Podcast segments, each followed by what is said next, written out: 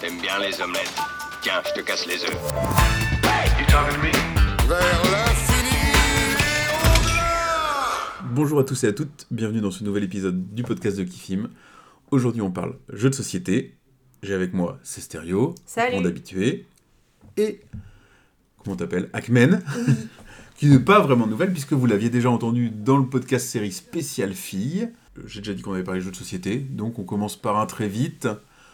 Allez, euh, Cestério, c'est toi qui a, qu'on a plein comme toujours. Comme toujours dans Alors le très c'est, vite. vas-y. Mais c'est un vrai très vite parce que je vais pas faire long sur les jeux. Alors je vais parler de Marshmallow Test, un petit jeu de chez Gigamic qui euh, reprend la mécanique de jeu de pli, mais avec un petit twist où en fait le but c'est que les autres fassent des plis, parce que quand on s'arrête, on va récupérer les points en fonction des plis des autres. Donc euh, moi j'ai trouvé ça plutôt sympathique, assez stratégique finalement, parce que hum, ben, si on maîtrise pas un peu euh, le, le jeu de pli, clairement, il n'y a pas que la chance et on peut, euh, moi, prendre un 20-0, hein, n'est-ce pas, Akmen Donc il y a quand même de la stratégie parce que je n'ai pas réussi à faire un pli et c'est une grande joueuse de belote. Donc, euh, donc voilà. T'as ça, aussi perdu quand on a joué ensemble. Euh, perdu, perdu? Ouais, perdu, Ah bon? perdu. Bon, bah voilà. Bah, du coup, et, et je suis la moins calée dans les jeux de pli que vous, t- vous trois. Donc, euh, Nous donc trois. bah, avec Greg qui avait joué avec Ah nous. oui. Donc, donc ça, ça explique que ce n'est pas qu'un jeu de chance et qu'il y a une, une sorte de stratégie pour faire jouer l'autre euh, les, les, les, les parties qu'on, enfin les cartes qu'on veut. J'ai testé alors aussi. Euh, alors les deux c'est du Knizia, donc euh, des petits jeux Knizia en cette fin d'année. J'ai trouvé ça vraiment très sympathique. Donc c'est un petit jeu de cartes où on va avoir des petits rôles et à chaque fois qu'on met un- une carte qui va de 1 à 5, on va récupérer un jeton. Mais il y a un chien de garde qui nous permet de, protéger nos jetons. On a aussi un jeton boss qui vaut plus de points. On a un voleur. Et, et c'est un petit jeu quand même où on va s'embêter parce qu'à chaque fois, si le jeton n'est plus disponible, on va le prendre à un des adversaires. Donc on va comme ça se prendre les jetons, donc savoir jouer nos cartes au bon moment pour euh, justement ne pas défausser tous ces 5 pour prendre le 5, mais essayer de la jouer en dernier pour que ça soit nous qui récu- récupérions le jeton 5. Ouais, je pense que je vais préférer euh, Marshmallow Test. Arthrobory, euh, je me suis vraiment retrouvé avec des mains où t'es là, bah, tu fais, bon, pff, en fait, je peux rien faire. Alors, c'est un jeu de pli, hein, il y a ça dans tous les jeux de Puis il pli. y, a cinq, il y a 4 manches, donc en fait, même s'il y a une manche où on joue un peu moins, bah, en fait, on peut se rattraper sur d'autres manches et c'est ça qui est intéressant. Et on peut dire aussi qu'il y a des petits alibis, donc les, val- les valeurs les moins fortes ont des petits alibis parce que celui qui a le moins d'alibis, il est éliminé directement à la fin. Donc si on prend que les gros, les, les- les gros jetons, en fait, on peut ne, finalement ne même pas compter ses points si on n'a aucun Ouais. alibi, donc si on n'a pas pris de petits jetons. Ce qui va pas te permettre de gagner, mais ce qui va te permettre plutôt pas perdre. De, de- ouais, enfin, de faire perdre quelqu'un d'autre. Ce qu'on avait fait nous, c'est en fait de dire, bon, lui, il est sur le point de gagner, et du coup, tu l'élimines. Donc, si t'es de toute façon en train de perdre, ça te change rien, mais tu fais perdre quelqu'un d'autre. Mais ça permet d'équilibrer justement parce que du coup, on peut pas ne prendre que des gros jetons, il faut en prendre des petits parce que si on n'a pas d'alibi, on va se faire éliminer directement. C'est le jeu avec le chien de garde. Oui, mais à deux, ils ont limité pour pas que ça soit que les jetons euh, alibi qui font le jeu. Donc à deux, on perd 10 points la personne qui a le moins d'alibi. Ouais, après, est-ce que t'as besoin de jouer un jeu de pli à deux? C'est pas un jeu de pli euh, Artrobery du coup. C'est on, va- on va récupérer des jetons, on a Ouais, quatre manches pour essayer de récupérer le plus de jetons possible et puis on se défend, on met le chien, on joue nos cartes au bon moment. Voilà, c'est un petit pas un jeu. jeu, c'est pas un jeu de joueurs, quoi. de- Bah, ça marche ça bien, je trouve, bien, oui, quand même. ouais, Ouais, ouais, moi, j'aime bien. Puis c'est le Mhm. jeu de cartes, c'est facile. Il y a peu, il y a quasiment pas de règles. On peut l'emmener partout. On peut faire jouer n'importe qui. Donc euh, et puis voilà, on peut s'amuser un petit peu. Franchement, c'est vraiment le, le petit jeu facile du midi à sortir euh, ou même à l'apéro. On avait enchaîné quelques parties. On n'en fait jamais qu'une, souvent on fait la revanche. ouais. Mhm. Il y a l'extension de Res Arcana, Perlae Imperi. Alors, euh, je la trouve intéressante, elle n'est pas indispensable. Elle, apporte une ressource supplémentaire qui sont les perles et rajoute un peu des nouveaux personnages, etc. Donc, euh, pour les fans euh, du genre, je pense que voilà, ça, fait l'affaire. Moi, je l'ai trouvée intéressante au niveau du jeu, donc je pense que à chaque fois que j'y jouerai, j'y jouerai avec maintenant. Mais par contre, euh, voilà, si, vous n'accrochez pas ou si j'y jouais peu, ça, je pense pas qu'elle soit, elle est dispensable, on va dire, dans, dans la mécanique de jeu. Il y a l'hypogramme, un, des jeux qui buzz un peu en cette fin d'année aussi, un petit jeu de mots. Alors on va dire c'est une sorte de tabou, mais pas vraiment. En fait, on va devoir faire deviner des mots, mais on a une lettre interdite. Donc euh, voilà, par exemple, moi je veux faire deviner téléphone, mais j'ai pas le droit de dire la lettre euh, P, par exemple. Et du coup, alors je trouve des mots. Alors, il faut faire attention parce que si on fait des phrases, on a tendance à, à dire bah, les lettres qu'il faut pas, on peut pas tout retenir. Donc, plutôt essayer plusieurs mots pour faire deviner sans utiliser la lettre interdite. Ce qui est fait le plus du jeu, c'est qu'il y a une application. Et ça, en fait, même si ça paraît accessoire, en fait, c'est ce qui fait tout parce qu'il y a un petit hippopotame qui avance. Il y a des défis dans l'application qui fait que on apprend doucement à maîtriser un peu le jeu. Avec, c'est de plus en plus difficile. On peut jouer aussi en équipe où en fait il y a l'hippopotame qui va être au milieu et c'est celui qu'une équipe fait deviner plus de mots et l'hippopotame va naviguer jusqu'à comme un tir à la corde arriver à une des deux équipes. Et donc je comprends l'engouement du jeu, il est, euh, il est vraiment intéressant, l'application franchement apporte quelque chose de différent justement par rapport aux autres jeux de mots et, euh, et je trouve que ça marche très bien. Par contre c'est c'est pas facile en fait, on peut vite, euh, euh, c'est difficile de trouver les mots, enfin c'est, je, il est assez difficile. Du coup, tu dois trouver des mots qui ne contiennent pas la lettre. que Oui. Tu ne dois pas dire. C'est ça, mais du coup tu ne peux en pas fait- dire téléon. Non. Non, non, ça n'a pas le droit. Mais par contre, ce qui est difficile, c'est vraiment parce qu'il faut qu'on visualise le mot pour pas dire la lettre. Et des fois, on est là. Euh, je, je dis un mot, je fais est-ce qu'il y a la lettre dedans? Et en fait, c'est il est, il est pas, il est pas si facile. Voilà. Mais Moi, euh, je suis pas trop hypé.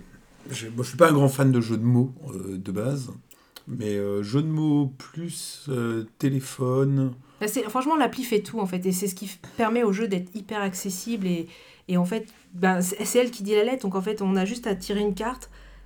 Et, et du coup, l'appli dit quel mot on peut pas faire, et, il dit le temps qui reste. Enfin, ça, fait, ça, ça permet vraiment, ça, ça fait tout, et elle est vraiment, vraiment bien faite. Donc, vous pouvez y aller.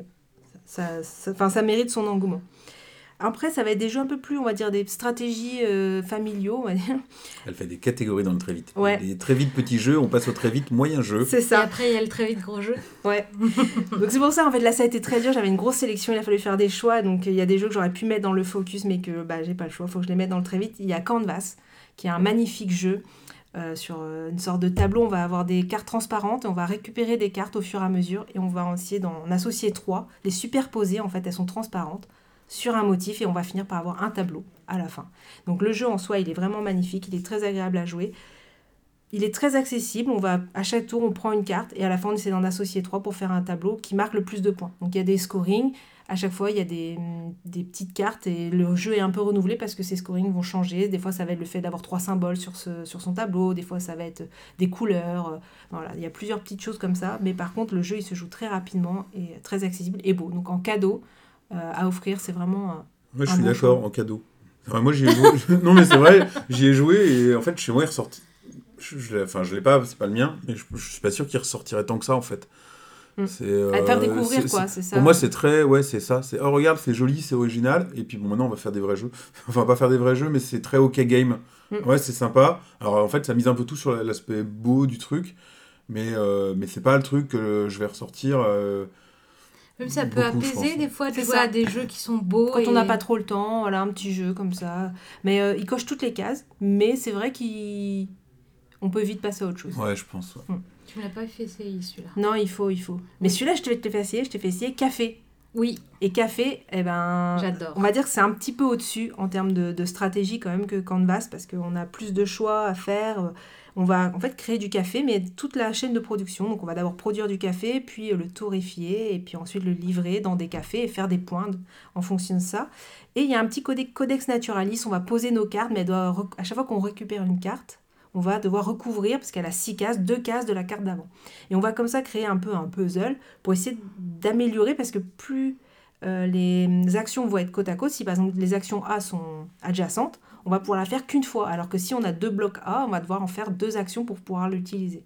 Et donc il y a un petit côté comme ça, stratégie sur la position des cartes, et ensuite ben, pour optimiser, c'est un jeu d'optimisation quand même, hein, et, de, gestion un peu de ressources. Et euh, moi je l'ai trouvé hyper intéressant.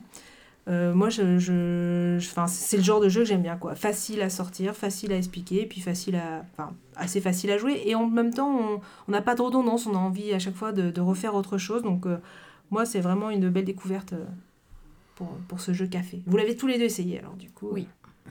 Vas-y, dis quelque chose. Non, non, moi j'aime beaucoup la mécanique. Enfin, après, vous me connaissez, il n'y a pas beaucoup de jeux que je n'aime pas. Mais euh, non, je trouve que ça change. Ça change. Moi, il faudrait que, je, faudrait que je le réessaye. Je t'avoue que ça fait aussi un moment qu'on l'a essayé. Je crois que j'étais un peu frustré en fin de partie parce que j'avais dû merdouiller, mais bon, c'était ma première partie.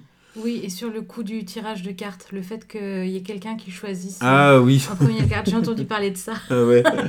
ah oui, oui, oui, bah oui, c'était, c'était ça. Bah, un jeu- de toute façon, c'est un jeu de cartes, ça reste un jeu de cartes. Et effectivement, oui, c'était, c'était ça. Sur la fin de partie, il y avait la carte parfaite qui me permettait de finir mon truc.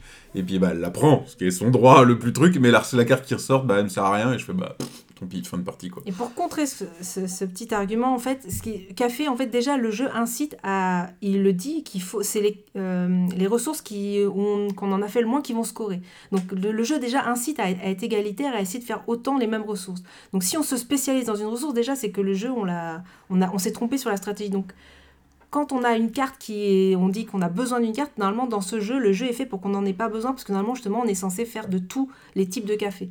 Donc, on ne peut pas, normalement, être euh, dépendant d'une seule carte. Et donc, je pense que c'est là où on maîtrise plusieurs. Quand on Non. fait plusieurs parties, on sait qu'on doit se diversifier. Et je du coup, ne je- pas être dépendant d'une carte. Clairement, je m'étais pas diversifié, mais la, la carte qui me manquait, c'était pas ça, c'était juste la carte qui matchait pile poil à l'endroit. Non, parce non, c'était vraiment je là parce que c'était les deux ressources que tu avais, c'était les ressources que tu avais produites, parce que c'était Ah oui, fait que celle-là. Et du coup, euh, donc. Mais, bon, euh, c'est voilà, l'aléa euh, du. Enfin, c'est le propre de tout jeu de cartes. Il y a un moment, les cartes, elles- Mm, on te donne pas les cartes que tu veux. Mais voilà, dans, dans l'esprit un peu, franchement, jeu pas très cher et avec même de la stratégie accessible dans le style Codex Naturalist, je trouve qu'il fait bien l'affaire parce que pour le prix, je trouve qu'on a quand même un, un- un- un bon jeu euh, pour, dans cette catégorie-là. Oui, puis je J'ai- trouve le design sympa aussi. moi. Oui, Mm, les- j'aime le- la mécanique, euh, ouais. le, le La thème mécanique est est un peu plaqué, mais pas, mais pas tant que ça. Enfin voilà, on se. Ah bon, pour moi, il est quand même pas au niveau de Codex Naturalist. Mais... Bah, il joue dans la, il joue dans les mêmes cas, Oui, enfin, non, mais bien cours à peu près. quoi. mais ouais. Oui, je sur, trouve la- que Codex sur le placement de cartes, Je oui. trouve que Codex Naturalist, ils ont, justement, ils ont réussi à bien gommer l'aspect. euh, alors, je sais que pour le coup, t'es pas d'accord, mais l'aspect euh, comment. Pas de bol aux cartes, parce que dans le Codex Naturalist, t'as comme le choix entre 6 cartes plus 2 pioches. Ce qui fait que t'as quand même un choix de cartes qui est vraiment vaste, euh, toujours au moment de piocher. Alors après, ça peut, tu peux avoir 6 mauvaises cartes, mais bon, on va dire quand même que plus t'as de cartes, et moins t'as de chances de ne pas avoir une carte qui t'intéresse, quoi. Bah, quand il y a des actions qui demandent des papillons dans Codex et que des actions en fait euh, publiques, on va dire où tout le monde doit faire les mêmes objectifs et qu'à chaque fois qu'on tourne une carte, bah, ça tombe pas dans ton dans ton jeu et qu'à chaque fois que l'autre retourne une carte, ça tombe dans son jeu, bah, surtout à deux, peut-être à quatre aussi c'est différent, mais moi je joue beaucoup à deux et donc bah, tu peux jamais faire les papillons, donc cet objectif-là tu peux pas le faire. Donc après, bah, faut se dire tant pis, je fais d'autres objectifs, mais du coup euh, voilà. Parce que même, chose, je disais, t'as- t'as quasiment, quand tu pioches, t'as 8 cartes, alors du coup on a dévié, mais quand tu pioches, t'as 8 cartes, mais des objectifs, c'est pareil, t'en as au moins 3. Donc c'est Mhm. pareil, euh, il, faut, il faut vite t'adapter, dire bon, cet objectif-là il sort pas et je vais, j'en fais Ouais, un mais autre, déjà, quoi. si, si l'objectif public, toi, tu peux pas le faire, bah déjà, l'autre, il a un avantage sur cet objectif-là et que Ah, tu peux Après, pas... ça, ça reste Le- aussi une course, donc si tu. Ouais, bien sûr. Enfin, il y a plein de façons de faire, d'éviter. Je suis d'accord, hein, tout, ça, tout, est, tout ça est vrai, mais vu qu'à chaque fois, tu as d'autres façons de faire, tu, tu peux scorer vite pour faire perdre les autres à Codex Naturalist. Oui, quoi. puis surtout le temps que lui passe à faire cet objectif-là, c'est un temps qui passe pas en Bah, des fois, ça peut matcher, parce que des fois, on peut, si, on peut le faire. Oui, c'est vrai. Enfin, bon, on sait pas, mais voilà, mais finalement, globalement... euh, euh, dans, si- dans Codex, tu fais un objectif genre public, souvent, c'est quoi? C'est genre. euh, mais des fois, tu fais les deux, tu trois prends une carte qui arrive à faire les deux objectifs. 3, en même points si t'as 3 plumes ou un truc comme ça, alors que tu fais euh, genre la carte qui recouvre les coins et t'arrives à recouvrir 4, coins, Mm. c'est 8 points. Enfin, les cartes sont souvent beaucoup plus puissantes que les objectifs de toute Mm. façon. Mais En tout cas, Café, voilà, si vous aimez ce style de jeu, enfin, n'hésitez pas, parce que dans ce dead game-là, je trouve qu'il est intéressant. Ensuite, il y a Murano Lightmaster, dans le cas aussi des jeux un peu beaux, on va dire. Euh, donc, de chez Matago, ils ont beaucoup dit que c'était leur chef-d'œuvre un peu de fin d'année. Et c'est vrai qu'il est, très beau. En fait, c'est des petites pièces un peu comme du verre de Murano avec des couleurs. Et le mécanisme, euh, en fait, c'est un anneau qu'on va tourner pour choisir ses ressources. Et c'est plutôt bien pensé. Dans pareil, dans le style canvas, tout ça, des petits jeux hyper accessibles qui se jouent en 20 minutes avec une mécanique quand même qui est un peu différente. Et c'est pareil, en cadeau, bah, c'est agréable. Je pense que c'est un bon choix parce que du coup, c'est accessible, donc on prend pas trop de risques. Par contre, oui, c'est des jeux, on, va y jouer quelques fois, un petit peu en mode facile, mais on va euh, on va pas passer des heures et des heures dessus. Mais je le trouve intéressant pour, pour diversifier dans des parties de, de jeux assez courtes et quand même intéressante parce qu'il y a cette mécanique de que- quelles ressources je prends, comment, et les cartes ont des petits pouvoirs, donc quel pouvoir j'utilise aussi pour améliorer mon jeu. Et je l'ai trouvé vraiment, vraiment très intéressant. Je voulais pas en parler, mais en fait, finalement, depuis, j'ai eu le temps de faire trois parties, quatre parties ou cinq, je sais plus. Et donc voilà, donc c'est pour ça que je l'ai rajouté dans la liste. Et, voilà, j'ai trouvé très intéressant. Et deux dont on ne parlera pas, qu'on en parlera que prochainement, ça sera Welcome to the Moon. euh, parce que j'ai commencé, mais pas la campagne. Donc j'attends de faire la campagne, parce que c'est assez prometteur. Il y a beaucoup de gris, mais j'attends de faire la campagne pour en parler plus. Et que euh, bah, le, tu le fasses aussi. Et Red Rising, où je pense que c'est un jeu qui nécessite d'avoir fait plus de parties. J'estime ne pas en avoir fait en assez. parler. Moi, moi, il était dans mon très vite à moi, je pense qu'on va quand même en parler rapidement. Ah bon, tu m'as dit on n'en parle pas. On n'a pas fait assez Ouais, de vite parties. fait. Sinon, j'ai plus rien dans mon très vite. Bon, on en a fait quand même 4-5 des parties. Ouais, mais je moi. trouve qu'il nécessite encore plus. Je trouve que j'ai pas, j'ai pas réussi à, à, à voir encore. Enfin, la mécanique, moi, je la trouve intéressante. Je l'aime bien, mais je, je- je- voilà, j'ai besoin de faire encore plus de parties pour me faire vraiment mon, un avis. euh. Je vais profiter du fait que, t'es- que tu parles de Red Rising pour euh, faire une belle transition et, euh, et parler de mes très vite à Ah moi. oui, j'avais fini. Parce que j'avais mis, euh, oui, j'avais mis, et moi j'avais mis Red Rising dans mes très vite, même si c'est vrai que je pense qu'on y reviendra. Mais j'ai envie d'en parler quand même rapidement. Je pense qu'effectivement, c'est un jeu, enfin clairement, qui mérite première par- plusieurs parties. Tout le monde le dit pour comprendre bien les mécanismes, qu'est-ce qu'il faut faire, où, quand, connaître, commencer à connaître un peu les cartes. À côté de ça, euh, j'ai trouvé la partie qu'on avait faite, parce que pour l'instant, moi j'ai joué qu'une fois, euh, hyper intéressante parce qu'on l'a fait vraiment en speed dans le but de découvrir le jeu. Et finalement, on n'a quasiment pas expliqué les règles. Vous m'avez un peu euh, dit bah go go on y va. Et puis alors clairement tu nages. Alors c'est sûr que en mode les premiers tours tu nages quoi. Mais dans, l'idée en fait il m'a rappelé un peu Wonderful World. C'est à dire que dans les premiers tours tu sais pas ce que tu fais en fait tu dis bah, je vais poser cette carte là et puis elle va peut-être aller bien avec celle là et en fait tu as une mécanique tu as quelque chose qui se met en marche euh, au fur et à mesure que tu avances dans le jeu. Donc ça a permis de faire quelques tours. Même si j'étais paumé en fait je jouais et petit à petit je disais ah ouais alors ça ça va matcher Mhm. avec ça. Mhm. alors la différence c'est que Red Rising euh, j'ai trouvé qu'à la fin il faisait vraiment explosion. Genre c'est vraiment tout à la fin euh, que tout d'un coup brrr, tout combotte et que tout tombe pile poil. Alors que euh, Wonderful World était plus progressif. Mais, pas de souvenir de Wonderful World en fait. Donc je peux pas lier la comparaison. on rejouera on rejouera. Et donc euh, bah, moi j'ai pu en faire un ce week-end donc euh, donc euh, donc ouais j'ai trouvé qu'il du coup il se prenait hyper facilement en main euh, vu que sans règles en fait on a réussi à jouer. T'as tout cet engine building et tout qui est quand même bien cool c'est une belle édition. Ouais je comprends la hype autour du jeu. Mm. après ouais je comprends aussi que du coup c'est quelque part c'est un jeu de joueurs vraiment. Ça peut pas être un jeu que tu vas sortir une fois de temps en temps parce que sinon tu profiteras jamais du fait de, de l'apprentissage du moteur quoi donc voilà mais ouais clairement envie d'y re- envie d'y rejouer et, euh, et à approfondir quoi Bon, je dis rien parce que du coup on en reparlera, mais Ouais, on en reparlera. On en reparlera en détail. Euh, du coup, je continue, moi, avec mes très vite. Alors, je vais faire comme toujours un petit peu... euh, pour, je, je ralentis le, le temps pour pas toujours parler des nouveautés, parce que moi, dans mes, dans mes jeux fréquents, dans le très vite, il y a toujours tous les jeux que je ressors avec mes enfants. Là, c'est hyper rapide cette semaine, parce qu'en bah, en fait, on replonge toujours dans des classiques. Donc, on a fait du Isle of Sky, que si vous n'avez pas joué, jouez-y. On a refait euh, du Flourish en mode coop. Euh, c'est intéressant, c'est un jeu, euh, j'avais détaillé déjà dans un podcast euh, que j'avais acheté sur un coup de tête qui coûte assez cher pour, Mm. pour ce qu'il est. Parce que bon, il y a des extensions qui viennent avec, machin et tout. Mais en fait, il marche vraiment hyper bien. Parce que là, on le ressort plusieurs mois après et, et on y rejoue à 4 en coop. Ça marche super bien, ça se prend hyper vite en main, ça se met. euh, ça se met vite en place, et puis on a fini la partie de coop, et les filles elles étaient juste en mode Ah bah maintenant on, hey, on refait une partie en chacun pour soi. Donc euh, ils ont un super équilibre entre le coop et le truc, donc voilà. Toujours une fois, encore, encore une fois, je- il faut l'essayer ce jeu si vous le trouvez, euh, si vous le trouvez en France, parce que par contre il est euh, toujours pas édité officiellement en France, Ouais. et je suis pas sûr qu'il y en ait encore sur Amazon. à Donc, vérifier. euh, bon, je l'ai pas dit, hein, mais moi je l'ai acheté sur Amazon, faut pas le dire.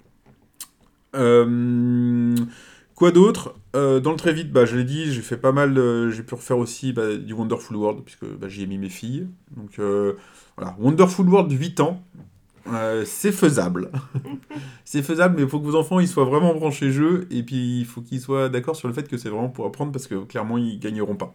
Ouais. Mais, mais, mais voilà, ça se tente. Faut bien Bon, commencer. Hein. Ouais, mais par contre, j'y ai joué à 4 entre adultes ce week-end. Et c'est pareil, un vrai plaisir de le ressortir. Là, ça a hyper bien marché, ça a hyper plu. Et à des non-joueurs. Mm. Enfin, des non-joueurs. Des gens euh, qui étaient rendus euh, des jeux moyens. C'était un peu le premier truc que je ressortais comme ça. Et ils ont vachement C'est étonnant parce que je trouve que c'est quand même euh, le, le draft, le choix des cartes, l'optimisation, c'est, je trouve que c'est pas si accessible que ça. Quoi. Mais En fait, ce qu'ils ont apprécié, c'est le fait que, en fait, aucun d'eux, personne n'était bloqué. Personne Ouais. n'était gêné par les autres, même si tu peux de temps en temps bloquer une carte pour, euh, pour ton voisin, un truc comme ça, enfin, tu le vois pas trop de toute façon, et que, que du coup ils étaient vraiment dans leur mode euh, Ah, je fais mon truc et tout. euh, bon, ils étaient persuadés qu'ils allaient gagner, quoi, donc toute la partie ils étaient en mode Ah, je fais ça, c'est super et tout. Mm. À la fin, ils ont perdu. mais, mais du coup, ça a, ça a bien marché quand même, quoi.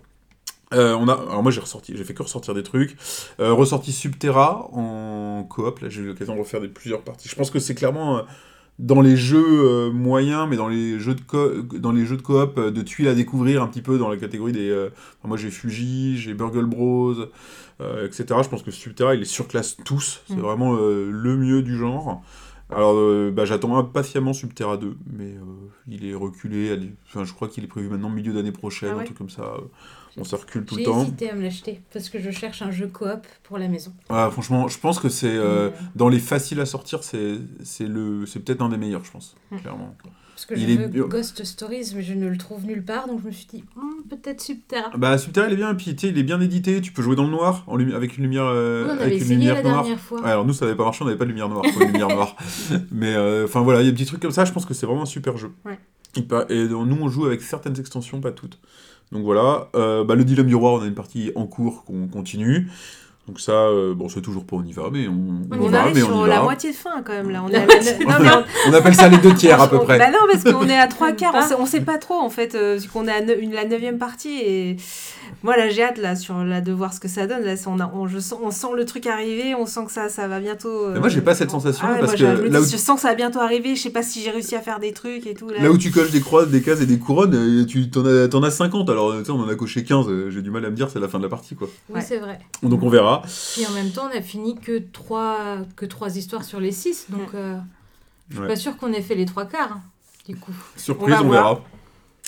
Euh, et un autre, euh, je m'attendais à ce que t'en parles dans ton très vite, mais c'est bien, tu me l'as laissé. On a joué à Titles. Euh, donc il y a un petit jeu où en gros, euh, bah, d'ailleurs on avait joué tous les trois, euh, comment avec euh, avec un quatrième, où donc tu dois, euh, t'as des mots. Alors qu'est-ce que t'as, qu'est-ce qu'on avait euh, Donc t'as poney, euh, princesse, château, et tu dois donner un nom de film ou un nom de série qui te fait penser à ça. Réponse. Voilà, donc euh, super. Conseil, il faut jouer avec un arbitre, hein, Ouais, un, euh, un en arbitre fait- non joueur. Exactement, c'est exactement, que- exactement ça le problème. Et surtout, faut pas jouer avec deux filles aussi, parce qu'avec la même colonne, elle te sort tous les Disney. Donc non, c'est juste non, un non, concours non, de non, Disney. parce qu'il y a que les Disney d'une qui, est qui sont valables. Non mais tu cites des Disney que personne connaît.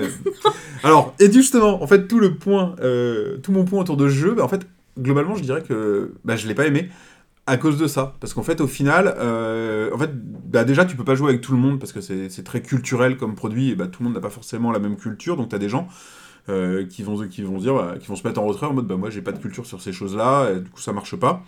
Et puis en fait, c'est pareil, une culture c'est hyper personnel. Donc des fois, tu vas dire euh, bah, tel, tel, tel mot, bah, tel film ou telle série, puis les gens ils te regardent, ils font ouais, bah, on la connaît pas, personne l'a vu. Voilà, euh, comme le signait la princesse. etc. etc.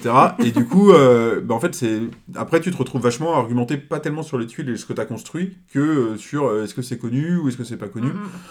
Donc je vois D'où l'intérêt d'avoir un arbitre. Je vois bien où ils ont voulu en venir, et- etc.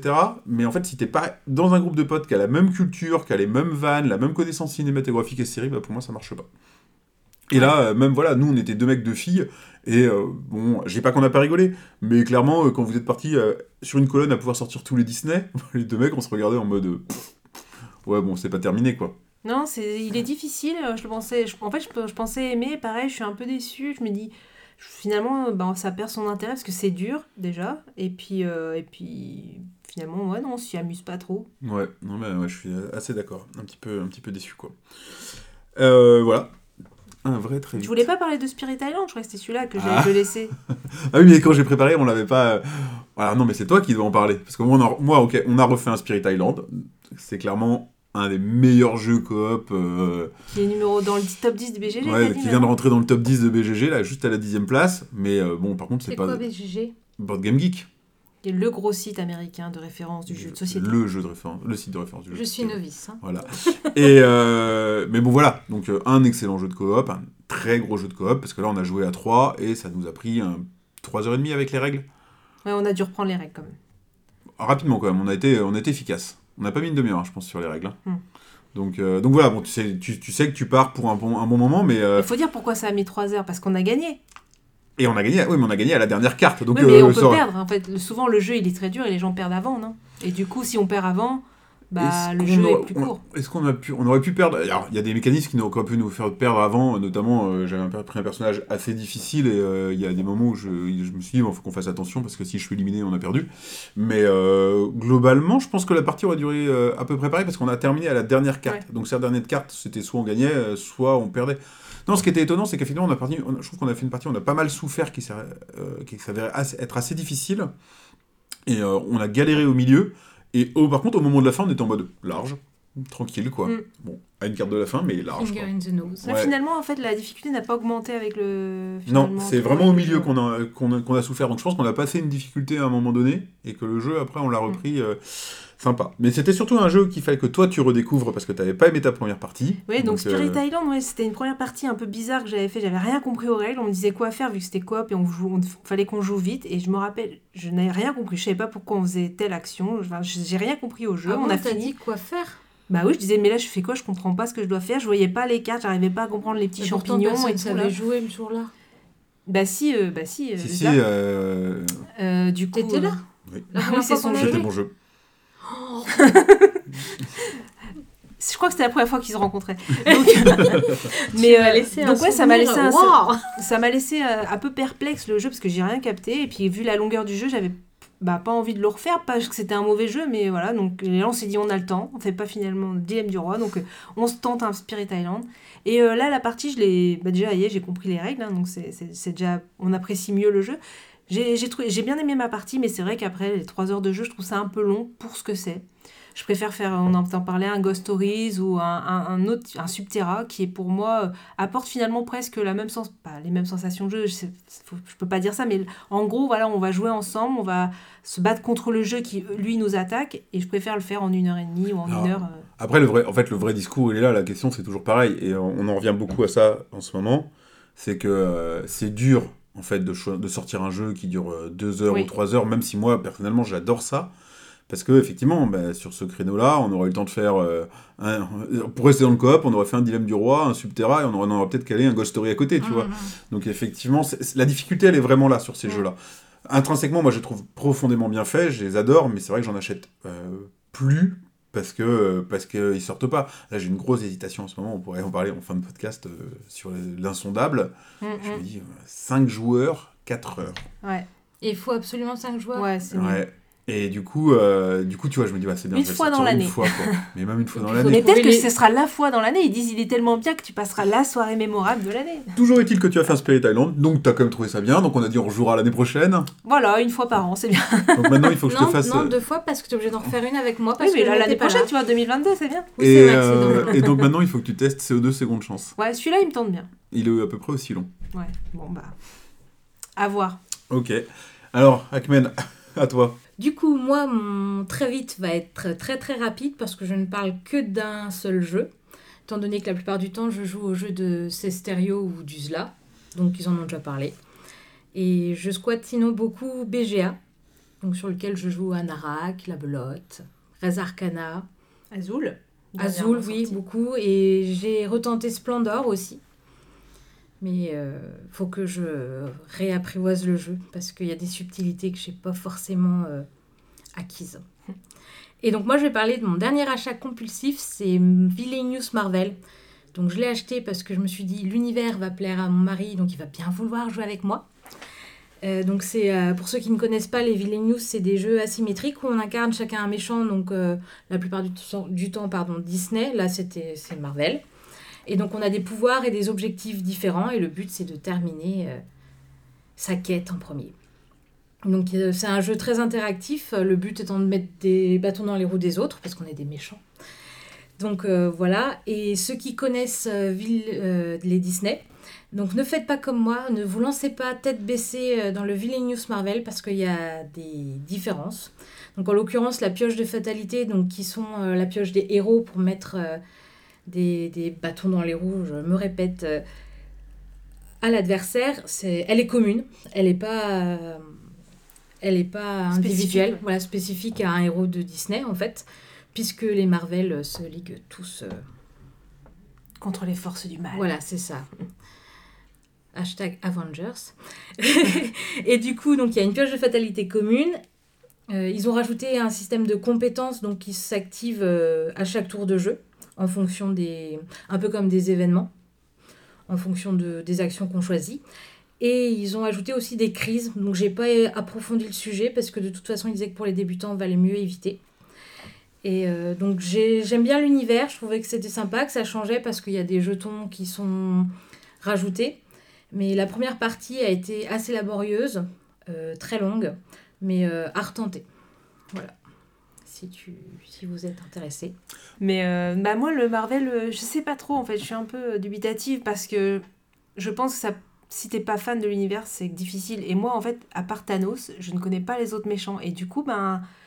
J'ai envie, enfin, je sais pas si j'ai envie d'y jouer finalement parce que bah, quand finalement l'intérêt de ce des, des, des Millennials, je trouve même dans les Disney, si on connaît pas le méchant, si on connaît pas les héros qui attaquent le méchant, ben, on n'a pas envie de jouer avec ce méchant là. Hmm. Et ben moi, à part Thanos, je connais pas les autres et du coup, ben, je me dis si je joue pas, si je joue pas Thanos, bah je Ouais, tu vas pas te mettre dans l'ambiance. bah quoi. ouais, du coup, j'ai l'impression que. Non, Après, tu vois, ça marche bien parce que moi, je n'ai pas joué avec Thanos et Thanos, c'est également le seul que je connais. Ben, je me suis fait poutrer par Thanos. Donc, écoute. Non, mais après, non, non, mécaniquement, ça c'est- doit fonctionner. Hein, mais... c'est oui, c'est plus dans la mécanique, etc., que dans le personnage en lui-même, parce que moi, effectivement, je connais pas les méchants Mm. du tout qui sont dans le jeu. Mais euh, ça m'a pas empêché d'apprécier la mécanique Mm. et puis euh, d'avoir mon objectif. Et, euh, Alors moi, le problème, c'est que de toute façon, je vois, enfin, Disney plus Marvel, c'est, euh, enfin, c'est, c'est du commerce. Pour moi, c'est commercial à mort, quoi. C'est, ah bah après. euh, c'est de la licence à mort, donc ça me, c'est un peu rébarbatif. Mm. Non, celui-là, je, pour le coup, j'essaierai même pas, je pense. On passe au focus. C'est stéréo. De quoi tu nous parles aujourd'hui? Et je vais parler de Fort. Fort est un jeu pour 2-4 joueurs, euh, accessible 10, 10 ans, ce qui est, je trouve correspond bien. C'est Grant Rodiek en auteur et Kyle Ferrin, euh, illustrateur, édité chez Matago. L'illustrateur, en fait, il est connu, il a fait Route, qui est, euh, alors, pas du tout dans la même gamme de jeux, mais c'est le même, euh, c'est les mêmes dessins, et Was, pas comment on le dit, What, qui va sortir ouais. euh, en 2022, qui est déjà très attendu. Et donc, ce sont deux gros jeux. Et là, bah, Fort, qui est comme un jeu plus accessible, mais ils ont gardé les mêmes illustrations, euh, le même type de, de, de crayon, quoi, le coup de crayon. Et donc, euh, moi, ça m'a intéressé. Bon, j'ai pas pu jouer à route, donc je pourrais pas rien en dire, mais les illustrations, je trouve, sont attractives, en tout cas, dans le jeu Fort, quand tu vois la boîte, etc. Déjà, euh, moi, ça, ça, ça me plaît bien. Donc, Fort, qu'est-ce qu'on y fait? On incarne des enfants qui veulent construire leur fort et surtout bah, se faire des amis. C'est un deck building qui a en fait deux particularités, on va dire. Donc déjà, il n'y a que deux actions. Et en fait, euh, bah, il y a une action sur chaque carte. Il y en a une qui est publique, une qui est privée. Donc déjà, ça, ce qui est un deck building qui va vraiment différencier. C'est-à-dire quand on pose sa carte, il faut quand même vérifier l'action qui va être publique, donc va être proposée aux adversaires. Ils vont pouvoir la faire. Donc là, euh, déjà, on doit réfléchir à dire est-ce que pour nous elle est intéressante, mais surtout, il ne faut pas qu'elle soit trop intéressante pour les adversaires. Et euh, donc une action privée où là, on est le seul à la faire. Donc pour ça, déjà, cette euh, première particularité, elle est intéressante. Et la deuxième, c'est que on va avoir un deck de 5 cartes en main. On va en jouer une, voire plusieurs, parce qu'on on a des, actions qu'on peut faire en multiplicateur. Donc on va pouvoir se défausser de certaines cartes. Et donc celles dont on ne va pas jouer vont être posées dans un jardin et donc on va pouvoir se les faire piquer par nos adversaires. Pour raccrocher un peu au thème, en fait, on a des amis dans notre main. Si on ne joue pas avec eux, ils vont dans le jardin et donc potentiellement, ils vont pouvoir aller jouer avec d'autres amis, enfin avec finalement vos adversaires de jeu. Donc dans la mécanique, ça marche bien parce que voilà, quand on, on a nos meilleurs amis, on a des amis, si on joue pas avec eux, ben, ils vont aller voir ailleurs. et on va se faire piquer. Donc c'est un jeu quand même de gestion de ressources parce que le but ça quand même de, gérer des ressources, des jouets et des pizzas pour pouvoir construire son fort. Parce que ce qui met fin à la partie quand même c'est souvent le premier qui va réussir à construire son fort. On a quand même pas mal de petites choses euh, dans, dans Fort. On a des cartes observateurs aussi euh, pour pouvoir améliorer en fait euh, la. Je disais tout à l'heure il y a des cartes à multiplicateur. Donc quand on a mis dans son observatoire, on va pouvoir faire un multiplicateur plus fort et donc faire l'action plus de fois et récupérer plus de ressources. Moi, ce que j'ai aimé dans ce jeu, c'est que c'est une interaction non agressive. C'est-à-dire qu'on ne va pas euh, empêcher l'autre de jouer, mais par contre, bah voilà, si la, personne n'a pas joué avec sa carte, bah oui, on va pouvoir lui piquer un de ses copains, euh, qui finalement va peut-être nous intéresser, nous, euh, nous pour jouer, parce que c'est une carte qu'on n'a pas. On va profiter des actions des autres, donc ça aussi c'est une interaction, parce que du coup, on va pouvoir profiter euh, bah, de ressources ou de pouvoir construire son fort via l'action des autres, mais pareil, c'est non agressif, c'est-à-dire qu'on juste on profite euh, de, de l'adversaire. Le thème, je trouve qu'il n'est pas plaqué en fait. euh, ça, ça, ça marche bien. euh, voilà, on a des amis dans nos mains. On a deux meilleurs amis, comme je disais tout à l'heure. Et ceux-là, ils vont rester dans notre deck quoi qu'il quoi qu'il en soit. Eux, ils vont jamais dans le jardin parce que c'est nos meilleurs amis et ils nous sont fidèles. Donc je trouve que le, le thème est intéressant. Je trouve que l'édition et le matériel est vraiment, est vraiment top. Je trouve que Matago, ils ont fait un bon travail euh, euh, pour la version française. Mais en tout cas, euh, les plateaux sont, sont, sont troués. Enfin, comment on dit ça? Ouais, il y a une double couche. Ouais, double couche et du coup, euh, voilà, les, les ressources partent pas, euh, c'est, les, les pions sont, sont qualitatifs, euh, les cartes, le, le dessin. Non, franchement, euh, sur, sur l'aspect matériel, faut- je, le- je le trouve vraiment très agréable à, à jouer. Ensuite, en petit défaut, euh, on va dire, ça tire un peu en longueur pour un jeu de ce type. Ils mettent une demi-heure sur la boîte, mais euh, quand on joue et qu'on veut. On peut y jouer de manière un peu plus simple, mais quand on veut vraiment optimiser, voir ce qu'on laisse à l'adversaire, choisir ses cartes, on va facilement faire trois quarts d'heure, une heure qui est peut-être un peu long pour ce type de jeu. Je pense qu'il faut une partie d'apprentissage, un petit peu, parce qu'il y a énormément de... c'est que de l'iconographie, il n'y a rien d'écrit, mais par contre, euh, on en bouffe de l'icône. hein. Là, euh, par contre, il y a une feuille euh, de récapitulatif qui est très bien faite. Donc là, bah, il suffit d'avoir sa feuille à côté, toujours vérifier, mais du coup... Moi, ça m'a pas gêné, mais je peux comprendre que la première partie, eh ben, on soit dans cette feuille-là et que ça nécessite une partie d'apprentissage. Et euh, voilà, bah, beaucoup d'icônes. Alors, ben, c'est bien parce que du coup, euh, il n'y a, a pas de texte et on n'a rien à dire, mais d'un côté, voilà, faut, faut, faut arriver à les appréhender toutes et du coup, euh, c'est- pas facile. Il y en a, euh, franchement, il y en a bien une vingtaine, voire, euh, voire plus. Donc, euh, donc voilà, mais en tout cas, moi, euh, j'ai fait plusieurs parties maintenant et j'apprécie vraiment beaucoup. Et plus j'y joue et plus c'est fluide en fait. Et plus je sais un peu ce que je veux, je sais, ce que, je sais les actions qu'il va y avoir, et plus j'y trouve de l'intérêt finalement. Et euh, donc, c'est vraiment un jeu que j'apprécie. Ouais, moi, je... on, a fait... on a joué ensemble. Euh, effectivement, euh, l'édition est super, il n'y a rien à dire. Le thème est pas plaqué. Moi, j'ai pas particulièrement accroché au thème, mine de rien. Enfin, j'ai quand même réussi à. Finalement, je me suis quand même détaché du côté enfant et du côté. ils, partent dans le jardin. Mais c'est. Enfin, c'est- c'est. on va dire que c'est propre à moi. Ça me gêne pas, c'est pas ni positif ni négatif. Je trouve que il y a le thème, il marche, mais voilà. Moi, je m'en suis détaché, mais voilà. Euh, effectivement, par contre, j'ai des reproches à lui faire. Euh, Donc, effectivement, trop long pour ce que c'est. Euh, une fin de partie, ouais, qui tu dis, bah, en fait, je commence à en avoir un peu marre sur la fin. Un jeu qui se veut simple et relativement simple et accessible. Alors, il se présente un peu dans l'illustration et dans, dans la taille et tout ça comme un jeu qui serait accessible aux enfants. Euh, et en fait, pour moi, clairement, il l'est pas du tout tant Mm, que ça. je C'est-à-dire que, tu vois, typiquement, quand met je disais. 10 ans sur la boîte. Et Ouais, je trouve mais- que 10 ans, bah, ça, c'est bien. Bah, je 10 trouve- ans, c'est quand même des enfants. Ben, moi, je hein. trouve pas parce que. Enfin, ou alors un vrai 10 ans. En Oui, fait, un- à- bah oui, mais s'ils mettent, ils mettent 10 ans, et là, Oui, c'est mais un tu vrai vois, ce que 10 je ans. tu il y a vois, beaucoup de jeux, en fait, c'est pas des vrais un, âges. un vrai. Wonderful World, ils mettent 12 ans, et tu vois, à 8 ans, je commence à réussir à l'expliquer. Et en fait, l'aspect euh, de la feuille d'icône, justement, ou à laquelle tu dois te référer, enfin, même moi, en tant qu'adulte, euh, ça m'a beaucoup monopolisé dans le Mhm. jeu. Et en fait, toutes les cartes, j'ai référence à la feuille, il y, a- bah, il y a un moment, il y a trop d'icônes, en fait. Oui. euh, Et puis, il y en a qui sont quand même... euh, Enfin, les nuances entre deux icônes, elles sont faibles. Et, euh, T'as la main et t'as le petit smiley à côté, là, tu fais, Pff, alors ça c'est quoi euh Et donc voilà, alors clairement, j'imagine qu'effectivement, de partie en partie, ça s'efface. Mais comme je dis, moi je joue beaucoup avec mes filles qui ont 8 ans. Et je me suis dit, mais en fait, ça va être hyper pénible de jouer avec elles parce que tous les... bah, toutes les icônes, si c'est rébarbatif pour moi, ça va être pire pour elles.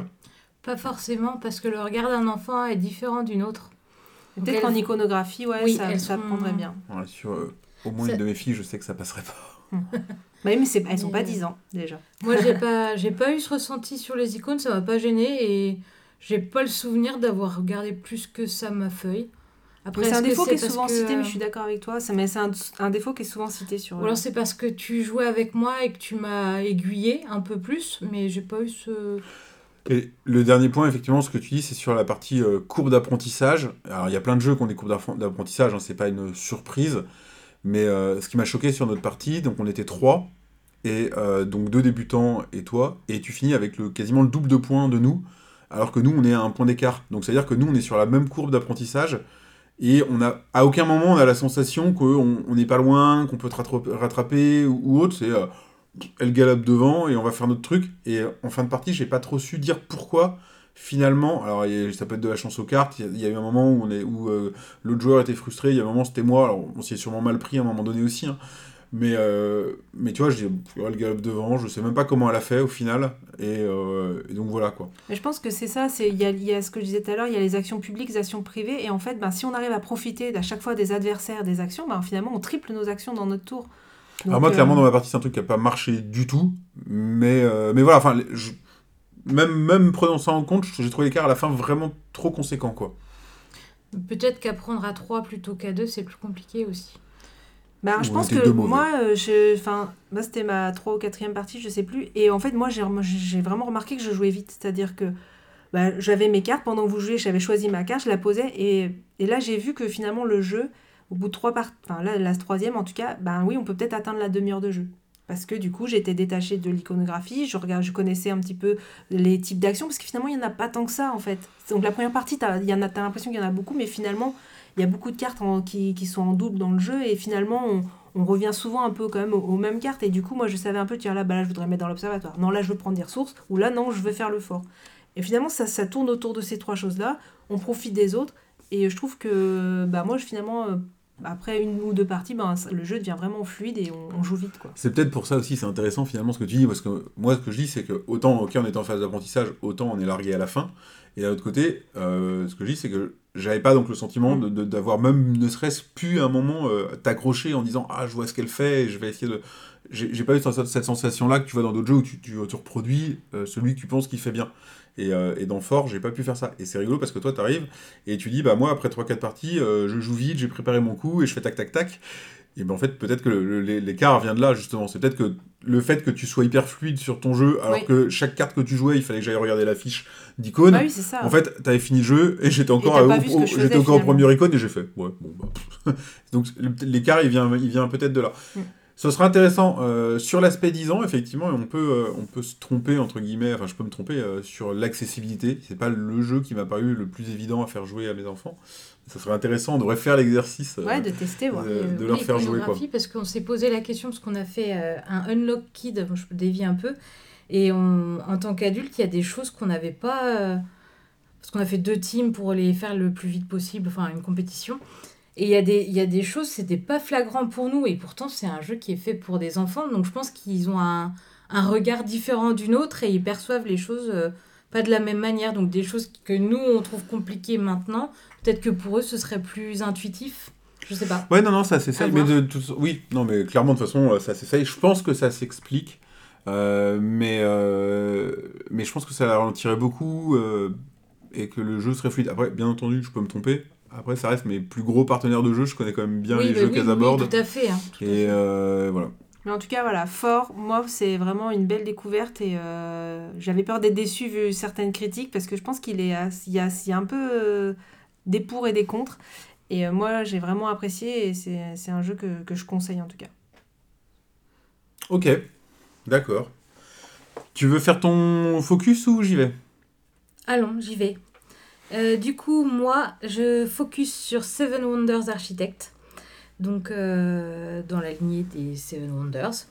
Donc l'auteur c'est Antoine Boza, qui a fait entre autres Ghost Stories, Takenoko ou Tokaido. Ou Seven Wonders. Oui aussi, mais bon, Hmm. j'ai pas voulu faire dans la facilité, tu vois. Euh, L'illustrateur c'est Étienne Ebinger, Ebinger, je ne sais pas, et lui qui a travaillé sur les extensions euh, de Seven Wonders. Après, j'ai pas, j'ai pas trouvé d'autres euh, d'autres infos sur lui. Et l'éditeur c'est Repos Productions. Donc c'est un jeu qui peut se jouer à 2 jusqu'à 7 euh, pour euh, des parties d'environ 25 minutes. Alors nous en jouant à 2, quand on connaît bien le jeu, on peut descendre à 10. Et à partir de 8 ans. Sachant que tu as le super pouvoir de jouer extrêmement vite. Oui. Non, non, voilà, il se joue vraiment très vite. Oui, oui, oui, oui. Tu pioches ta carte, tu la poses. euh. Enfin, quoi que toi, tu pourrais avoir moyen de Mm. d'hésiter entre les tas de cartes et puis hmm, laquelle vaut mieux que je prenne. Mais euh, donc voilà, donc je reprends. Donc le but, c'est de terminer euh, sa merveille. Donc oui, donc on joue avec les sept merveilles du monde. Euh, avant tout le monde, mais euh, terminer sa merveille en premier ne nous fait pas forcément gagner parce que comme Seven Wonders, on a d'autres moyens de gagner des points de victoire. Donc euh, on retrouve les grandes lignes, euh, bah, les merveilles du coup, qui sont chacune composées euh, de cinq étapes qu'on va construire. On les retourne en fait quand elles sont construites. On a un espèce de petit puzzle devant nous. Elles ont des avantages aussi différents. Donc on a un pouvoir qui se débloque la, deuxième et troisième étape généralement. Et elles ne rapportent pas le même nombre de points non plus. Jeu asymétrique. J'ai appris un nouveau mot. Euh, on joue aussi avec la guerre, donc il y a un système de déclenchement avec des cornes. Donc euh, dès que trois cornes, enfin en fonction du nombre de joueurs, il faut euh, piocher plus ou moins de cornes. Donc la PSS, et là on, on compare nos points de guerre. Et donc on gagne trois points pour chaque guerre remportée. On a le système de science aussi, comme Seven Wonders Duel, qui nous, rapporte, qui nous permettent de, gagner des jetons bonus. Et il y a aussi la civilisation ou culture, les cartes bleues, qui rapportent des points en fait. Donc soit 3 points, soit 2 points, et un petit chat qui permet de regarder la pioche commune, la première carte de la pioche commune qui se joue face cachée. Donc le mécanisme en fait c'est très simple, on a chacun notre merveille, un tas de cartes qui est associé à la merveille, et on peut piocher soit dans le tas du joueur de notre gauche, soit dans le tas du joueur, soit dans le nôtre, Voilà. en fait, ou dans la pioche commune qui est cachée. Donc les, les deux, les, les tas des joueurs sont pioches visibles, donc on a toujours le choix entre deux cartes visibles et une face cachée. Donc voilà, donc c'est très simple, on pioche la carte, quand, enfin, quand on l'a choisie, on la pose, et ensuite, si ça déclenche euh, la construction d'une merveille, on fait notre merveille, et puis voilà, jusqu'à temps que, temps que quelqu'un euh, finisse la construction de sa merveille. Donc, comme je disais, la fin de partie est déclenchée dès qu'une merveille est terminée. Et on comptabilise les points. Donc, nous, quand on a joué avec ces stéréos, on, s'est dit oui, nombre de tours, euh, on n'a pas le même, c'est pas très juste. Donc, on faisait en fait en fonction du premier joueur. Donc, euh, si le, deuxième le premier joueur avait terminé sa me- merveille avant le deuxième, bah, le deuxième refaisait une action. Mais j'ai joué sur BGA et là, euh, bah non, c'est une merveille est finie. Ah bah allez hop, tant pis pour tout le monde. Et alors, qu'est-ce qui est mieux? Bah, moi, ça ne me dérange pas, en fait, les jeux de course où quelqu'un, euh, même si j'ai pas fait le même nombre de tours, ça me pose pas de problème. Donc, moi, ça me ça change pas grand chose, mais je sais qu'il y a, il y a beaucoup de personnes qui, qui ont du mal avec ce principe-là de d'inégalité entre. Et que ce que je peux concevoir aussi, hein, parce que c'est vrai qu'avec un tour de moins, forcément, on peut. euh, Je pense que ça m'énerverait. ouais. Oui, donc J'y reviendrai après. Donc, euh, on va pas lancer le débat, mais euh, moi, ça me dérange pas. Mais, euh, mais j'ai mis dans mes points négatifs hein, que euh, le fait du système de course, Hmm. au nombre de tours, euh, qui pouvait déranger certaines personnes. Euh, donc, dans mes plus-plus, j'ai mis que c'était sympa parce que c'est une partie, euh, c'est des parties fluides qui sont rapides, c'est pas prise de tête, je pioche. Après, on, peut pousser la stratégie, effectivement, mais bon, euh, on peut jouer sans, prise de tête. Il est accessible, du coup facile à expliquer. Pour moi qui suis hyper douée pour expliquer les règles, c'est super pratique. Il y a quand même une part de tactique, justement. Et le matériel est vraiment bien pensé, en fait. Chaque, chaque merveille a un petit bac avec ses cartes et les éléments qui la composent. Et euh, je trouvais que c'était original. Après, euh, les illustrations sont peut-être un peu simples. Je n'irai pas dire jusqu'à ce que c'est. euh, pardon, pas jusqu'à dire que c'est un jeu euh, hyper beau, super design. C'est très simple. Je me pose la question aussi sur les, les pouvoirs des merveilles qui sont pas forcément équilibrés, donc à voir. Euh, Peut-être quand on joue à 7 avec toutes les merveilles en jeu, je pense que ça peut être équilibré effectivement, mais quand on joue à deux joueurs en fonction du choix de nos merveilles, je pense que c'est plus ou moins avantageux pour les uns ou les autres. Et, euh, et le problème aussi, c'est qu'il est très encombrant. C'est une grosse boîte, donc on peut pas l'emmener euh, où on veut, quand on veut, ou alors on sait euh, à combien on va jouer. Donc on prend juste les petites barquettes, sauf que le problème, c'est qu'on ne peut pas jouer avec tout, donc c'est pas très intéressant non plus. Donc voilà pour Seven Wonders Architect, mais je- j'aime bien, j'aime beaucoup, ça détend. C'est pas dans mes préférés, mais c'est pas mes tops du top du jeu, mais, euh, mais il est sympa à essayer. C'est assez contradictoire parce qu'au final, t'as une grosse boîte, voire une très grosse boîte. Moi, je l'ai pas vue, mais. Mais elle est pas vide. compris- Si, si, Non, je l'avais vide. ramené C'est ça, la dernière fois, contre. tu sais, c'était la grosse, Ouais, donc grosse c'est ça. boîte. Et dans le sac. pour un jeu qui dure euh, finalement entre 15 et 25 minutes, quoi. C'est ça, oui. Et j'imagine que du coup, t'as un prix qui va avec un Parce une grosse boîte. Il est pas si cher. Oh, je crois. suis pas sûre, je me souviens plus du prix que je l'ai payé. Non, non, non, le prix est 30, accessible. 35 Je- euros. C'est une question. Non, bah, je, 30, me 35 pose, je ok. ne sais plus. Je ne sais plus. Puis Globalement, on est sur du Seven Wonders Light en fait. Très, très Oui, c'est ça. Et ça, ça me faisait peur en fait, parce que quand euh, on en avait parlé avec Sarah, parce que je l'ai acheté parce que Sarah avait dit qu'elle voulait essayer, puis comme euh, j'en ai assez d'acheter toujours les mêmes jeux que vous parce que je les adore, je me suis dit je vais participer aussi euh, à la, la diversité globale. de notre ludothèque, voilà.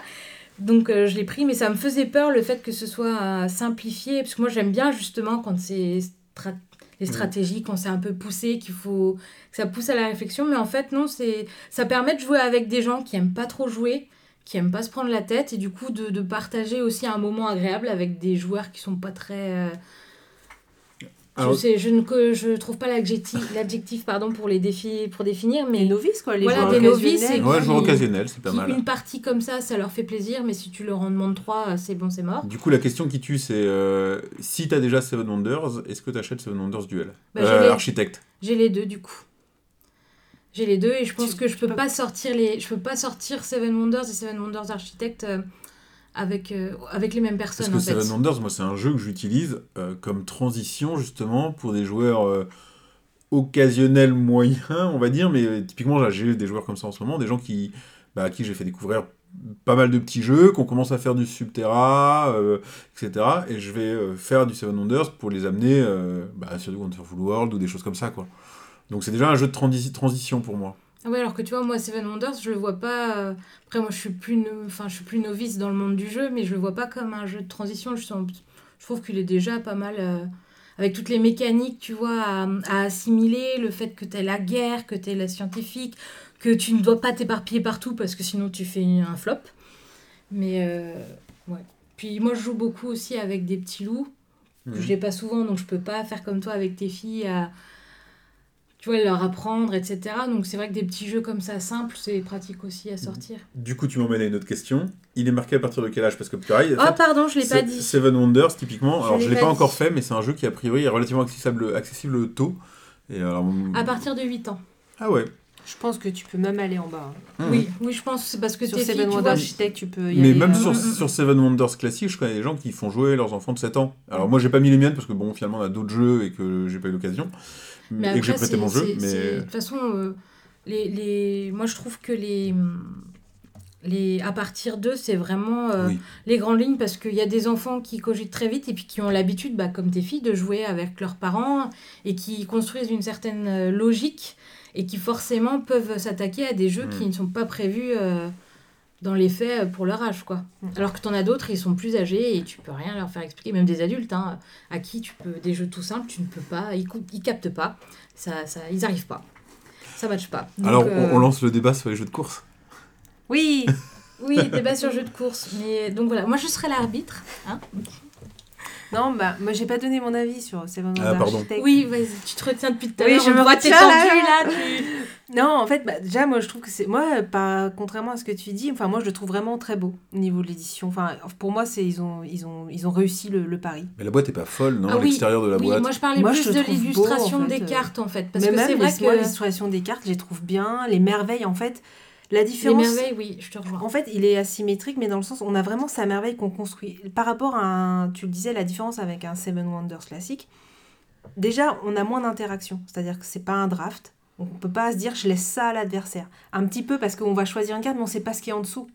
C'est pas pareil, quoi. On va prendre une carte, Oui, on c'est sait pas de ce la qu'on- pioche, quoi. Oui, oui, oui. C'est de la complètement. pioche, mais Tout on ce que sait, t'adores. on en a deux visibles. Donc il y en a une qu'on va laisser, on sait qu'on va la laisser à l'adversaire. Donc des fois on peut la lui prendre, mais c'est beaucoup plus direct.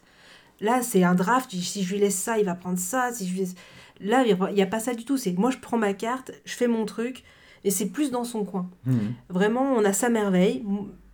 La différence aussi, on ne garde pas ces, ces cartes. C'est-à-dire que quand on a deux, euh, deux, deux matériaux, on construit Ouais, sa merveille, ouais. elles sont défaussées. Elles- On les garde pas pour la suite. Donc on ne peut pas envisager la suite. Dès qu'on a fini une carte, elles sont défaussées.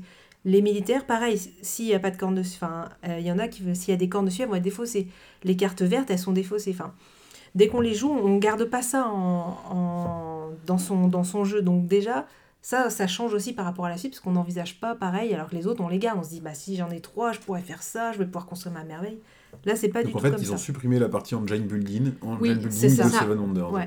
Mais après, moi, je suis pas euh, dans le même esprit que toi parce que j'ai un œil sur tout ce que font les adversaires. Ah, t'es obligé un petit peu quand même, mais Mais tu peux plus jouer. En fait, la différence, c'est que tu peux vraiment faire ton truc. Tu prends tes cartes qui te vont à toi, tu construis ta merveille, et tu peux ne pas regarder ce que font les autres. Tu, vas- tu peux perdre, tu risques de perdre, mais ça se trouve, tu vas gagner parce qu'en fait, comme c'est une pioche, il y a de la chance. Donc, tu peux ne pas jouer en interaction avec les autres dans Seven Wonders, Mhm. architecte.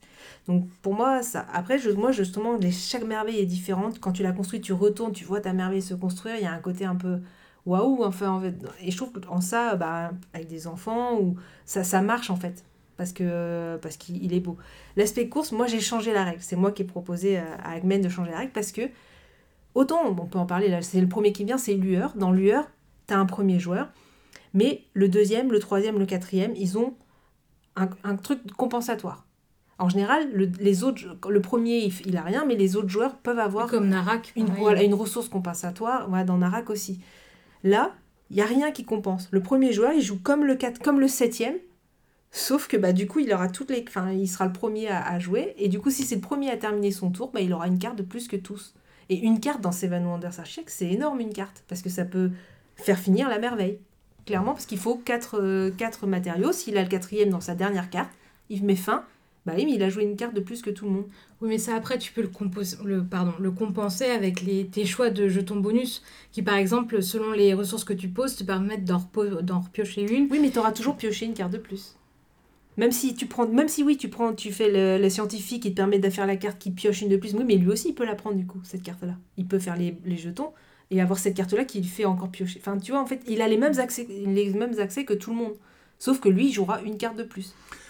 Et On- donc, on- en soi, euh, je ne comprends pas. En fait, j'ai pas, j'ai pas cherché trop, mais pour savoir ce que les gens en pensaient, j'ai pas eu trop de retours là-dessus, j'ai pas vu de choses là-dessus.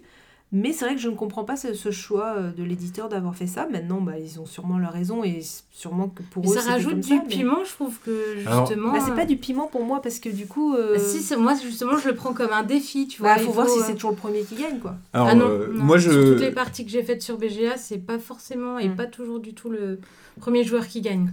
Moi, j'aime bien la mécanique euh, de course euh, qui fait quand un joueur arrive à un objectif, il va déclencher. En fait, il va, il va pas mettre fin à la partie, mais il va déclencher Oui, la ça, fin de partie. Ça, c'est ce qu'on a dans le Codex Naturalis, par exemple, où le premier joueur qui arrive au-delà de 20 points va déclencher la fin de partie. Tout le monde termine son tour. Des fois, c'est même tout le monde termine son tour et rejoue un tour. Pourquoi pas Tu déclenches la fin de partie. Ça, je trouve ça intéressant parce que, effectivement, des fois, tu surprends les gens en disant c'est la fin de la partie, mais ils ont le temps de, de Voilà. faire un dernier truc.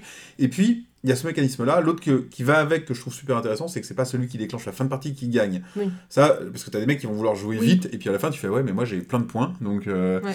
c'est deux mécaniques que j'aime bien. Après, je suis complètement d'accord que par contre, alors les fins de partie abruptes en mode Eh, j'ai fini, et en plus, j'ai fini en faisant un truc qui faisait des points, donc vous, vous le faites pas, euh, ça m'agace énormément. Cela dit, pour modérer le propos euh, ici, on a eu le débat sur Red Rising, justement, et je reviens sur Red Rising, où tu avais le personnage jaune, je ne sais plus son nom, Oui. euh, qui avait le droit de jouer, son pouvoir était de jouer un tour de plus que les autres joueurs. Et quand tu vois que tu faisais euh, 60 points par carte dans Red Rising, reconnaissons-le, je l'ai eu mauvaise, et je fais attends mais c'est n'importe quoi, tu peux pas avoir le droit, surtout En fait, dans déjà, Red- on a joué avec les mauvaises règles. Parce qu'en fait, ce personnage, il se joue pas comme ça, il a aucun avantage, en fait. C'est pour Ah, ça qu'il joue un tour de pour ça qu'il joue un tour de plus, ouais. Mais j'ai fait quand même quasiment le double, enfin énormément de points moins que toi en jouant pas avec la bonne règle. En fait, Alors, ce euh, personnage-là, il, est, il est nul à chier. non mais je c'est- n'y jouerai plus avec. non, c'est ce que j'allais dire. Comment C'est moi, dans mon élan de générosité, qui a dit. Mais bah, pourtant, je l'ai joué en mode avantageux. Et pourtant, je fais énormément de points que moi. Alors et après, en fait, après euh, la partie de Red bon, alors, on va dévier sur Red Rising, mais cette partie-là, donc pour résumer, effectivement, je- moi j'étais euh, outré par ce dernier personnage euh, qui rejoue un tour de plus de tout le monde. Quand on voit le, nombre de points que tu peux faire dans un tour, ça me choquait. Qui en plus euh, permet, alors qu'il y a un jeton où c'est le dernier joueur qui l'a qui prend 10 points, bah, le mec qui joue un tour de plus, il est sûr de le choper. Donc je trouvais ça, euh, j'étais choqué de la même façon que tu le décris sur Seven Wonders Architect, en mode bah, c'est complètement dégueulasse. Effectivement, ça n'a pas, ça ne t'a pas fait gagner pour autant, mais sur des aspects complètement différents. En fait, j'ai eu, du, bol sur Rising parce que mes, ma main de cartes à la fin, là, il nous en reste 4, elles matchaient euh, toutes les 4 ensemble. Et en fait, euh, j'ai fait tous les points que là, parce que j'avais perdu tout le reste. Donc, euh, finalement, le jeu se compensait. Mais je suis d'accord que ça laisse toujours ce goût-là de. euh, de comme je sais pas comment le dire, mais on bah, on est- on n'est pas content quoi à la fin de la partie, c'est ça le truc. Après, ce que disent, euh, on avait, on l'a déjà dit dans le podcast, il y a une expression qu'avait qu'avait dit, je ne sais plus euh, quel auteur, c'est qu'il faut bien se dire que les mecs, en théorie, euh, ils ont fait, euh, enfin toi t'es là, t'es à trois parties et t'en as marre de cette règle-là, mais eux ils en ont fait 200 de parties, donc Mm. si elle est là, il y a une raison. Alors si effectivement dans Red Rising on s'est trompé de règle, euh, voilà, elle est, Oui, elle c'est est- moi, elle est parce là. que j'ai dit à Sarah, tu poses une carte, je vois pas pourquoi tu ferais pas l'action. Donc euh, bon, En fait, justement, cette carte, bon, on reviendra On- sur on la reviendra sur. Rising. Et du coup, moi, je rebondis sur une question. Par exemple, dans Res Arcana, il y a des lieux sacrés qui permettent de déclencher euh, le contrôle de victoire tout de suite, Hmm. dès que tu as 10 points. Mais vous ressentez la même frustration? Mais en fait, pour moi, dans Res Arcana, T'as la même manche et tu peux. C'est pas que. Oui, il y a le contrôle de victoire immédiat, mais je sais plus si ça met fin à ta Si, manche. ça met fin à tout. Et tu fais contrôle de victoire immédiat, on s'arrête, on compte les points. Toi, tu es en plein milieu de ton, ta programmation et c'est terminé. Je ne peux pas répondre, je n'aime pas euh, Res Arcana. J'en ai rare- Oh. une des rares personnes qui n'aime pas Res Arcana, je passe complètement à côté. Et je l'ai réessayé plusieurs fois pour euh, vérifier, Oui, et à des chaque fois, fois, je, je euh, joue, et je... pff, même quand je gagne, hein, je fais moi, j'aime pas. Maracaibo.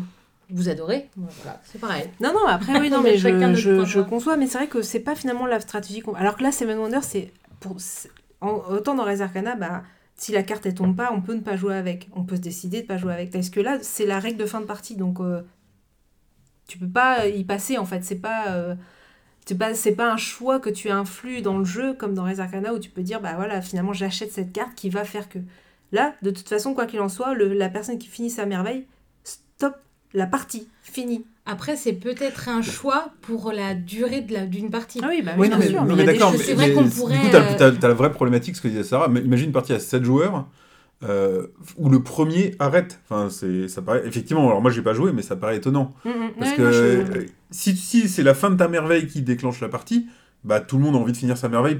Le jeu doit être assez équilibré pour que tout le monde ait envie de finir sa merveille euh, dans En le- même temps. dans en même temps, quoi. Dans le, Mais, mais je pas pense dans, que c'est pas faire ça dans le qu'on n'a pas le- les merveilles ne rapportent pas le même nombre de points.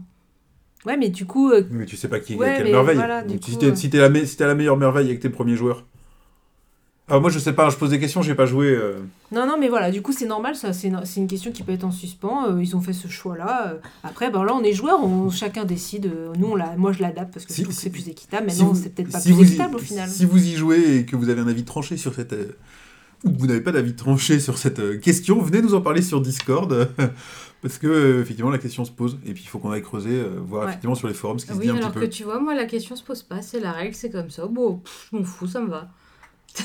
Mais en tout cas, pour moi, c'est, ils ont vraiment fait. C'est une belle réussite et euh, c'est, c'est normal qu'il ait le succès qu'il, euh, Ouais. qu'il a. non, oui, il est sympa. Non, Je suis il pas, est sympa. je, je suis pas hyper froid. J'étais- J'étais sceptique. Je suis pas hyper froid, mais euh, pourquoi? Parce que extérieurement la, Non, mais c'est euh, pas, la c'est boîte pas m'attire pas. jeu, c'est trop simple. Pour moi, c'est dans la. Enfin, je, je sais peut-être, mais- enfin, je- pour moi, c'est, c'est, un- c'est une qualité. Il est dans la gamme des King Domino, quoi.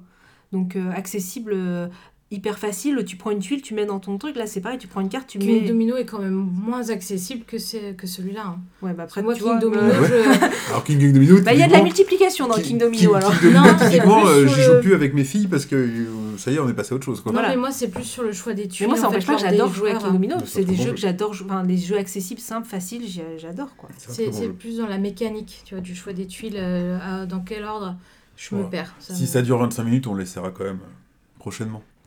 Alors, ramené, là Alors, j'enchaîne. Moi, je vais vous parler de The Younger. Un jeu de 2 à 6 joueurs, recommandé à 4 joueurs, à partir de 12 ans. Euh, moi, je pense qu'il est jouable avant. Il est dans ma liste des jeux à faire essayer à mes filles, typiquement. Donc, on verra si 12-8 ans, euh, l'écart se fait bien. Pour tes parties d'environ 60 minutes, j'ai dans la- j'ai comme souvenir que c'est vraiment les durées qu'on a fait quand on a joué. Mm. Et Euh, même moins quand on connaît. euh, c'est un jeu, c'est un jeu qui est sorti cette année, donc en 2021 chez Ori Games, et c'est un jeu de Richard Garfield. Richard Garfield qu'on connaît pour euh, Robo Robo Rally, que j'adore, King of Tokyo, euh, Bunny Kingdom Magic. et Magic l'Assemblée. Donc euh, c'est pas euh, tout à fait n'importe qui quand même quoi. Euh, Qu'est-ce qui se passe dans The Hunger? Donc on incarne des vampires et on la partie dure une nuit en fait. On a une nuit pour aller chasser euh, des humains ou remplir des, des objectifs, des missions. Euh, et il faut être revenu au château avant que le jour euh, ne rentre. Alors si on rentre au château, c'est le, le cas idéal, et selon le niveau de difficulté qu'on choisit, il faut au moins soit être dans le château, soit au moins être protégé dans son enceinte, on va dire. Parce qu'on met le plateau facile. Parce qu'on met le plateau facile. Voilà, le pitch, c'est juste ça. Le jeu se joue en 15 tours, donc on va dire que c'est les 15 heures de la nuit, à peu près. Et euh, c'est une forme de course également, mais euh, c'est une course, alors c'est une course qui dure la même durée pour tout le monde, mais il y a le côté, le premier rendu au château va avoir plus de points, et si personne ou si tout le monde n'arrive pas au château, plus vous êtes près du château, plus vous avez de points. Donc c'est c'est un peu une course d'endurance en fait. Faut, faut non seulement penser, voilà, on, on va partir, on va revenir au château. Donc euh, il faut dire, euh, voilà, on peut dire, bah moi ma partie, je vais essayer de faire plein de trucs et de juste passer la porte du- château pour être à l'intérieur, ou vraiment je vais essayer d'aller hyper vite pour entrer à l'intérieur. Donc il y a, un petit peu de course. C'est euh, du deck building. Moi c'est du deck building que j'appellerais inversé finalement parce que on va donc prendre des cartes quand on chasse notamment. Mais en fait, plus on prend des cartes, et plus notre main est mauvaise. Donc c'est pas du tout un deck building où vous construisez votre main, votre moteur, et où vous améliorez petit à petit votre jeu, et où ça fait c'est de mieux en mieux. Là, c'est de pire en pire. C'est plus vous allez, euh, si typiquement à votre Oui, il y a première des cartes partie, de pouvoir, les violettes et les vertes qui, elles, du coup, restent en Oui, jeu. ça dépend. Oui, euh, alors il y en a quelques-unes, mais déjà il y en a moins. Et euh, comment Et puis elles sont quand même moins puissantes que tes Oui, cartes de base sûr. dans ta main. Donc dans tous les cas, tu vas, Ah, ça euh, dépend tu vas lesquelles, ta main. hein. Ça dépend lesquelles. Je pense qu'on n'a pas assez exploré toutes les cartes qu'il y a dans le. Ah bah écoute, on rejouera. Mm, mm. Donc, euh, donc voilà. Ça, pour moi, ça reste un, deck bu- un deck building euh, comment Oui. inversé, parce que voilà, en fait, quand vous allez chasser, notamment ce qu'on chasse le plus, c'est des humains. En fait, il faut que c'est un peu comme si bah, vous les mangez, vous devez les digérer. Donc en fait, tant que vous les avez pas digérés, donc tant que vous les avez pas éva- euh, évacués de votre deck, eh ben elles viennent vous pourrir en fait ces, ces mains-là. Et ça, ça marche euh, hyper bien. J'ai trouvé ça hyper original. Donc vous êtes toujours en, en mode, euh, bah, plus vous prenez d'humains, plus vous prenez des points. Mais plus vous prenez d'humains et moins vous pouvez jouer. Mais c'est paradoxal parce qu'il y a quand même une majeure partie de cartes qui ont un bonus en fonction des humains qu'on a dans notre zone de jeu. Ah bah de toute façon, tu scores en, en faisant- en prenant des humains. Donc si donc- on les digère, on n'a plus rien pour faire les, les avantages de certaines cartes. Quoi. Mm. Donc euh, voilà, Euh, globalement, un tour de jeu, comment ça se... Comment ça se compose? Bah, En fait, on pioche dans notre deck euh, trois cartes. Et euh, ces trois cartes ont des chiffres euh, dessus qui vont de 0. Donc plus on va piocher de cartes, plus on aura de cartes à 0. Les humains, typiquement, c'est un peu leur puissance, leur énergie. Et les cartes de base qui peuvent aller jusqu'à 3 ou 4. Et le total de cette énergie va nous donner notre, bah, notre énergie en fait qu'on peut dépenser sur le tour. Et on va dépenser cette énergie soit en avançant, par exemple si j'ai un total de 7, je vais pouvoir avancer de cette case, soit en chassant. Et si je décide bah, du coup d'avancer de 2 cases, il me reste 5 pour, euh, pour chasser, et 5 pour chasser, bah, je vais pouvoir chasser des gros humains qui vont me donner des points, etc.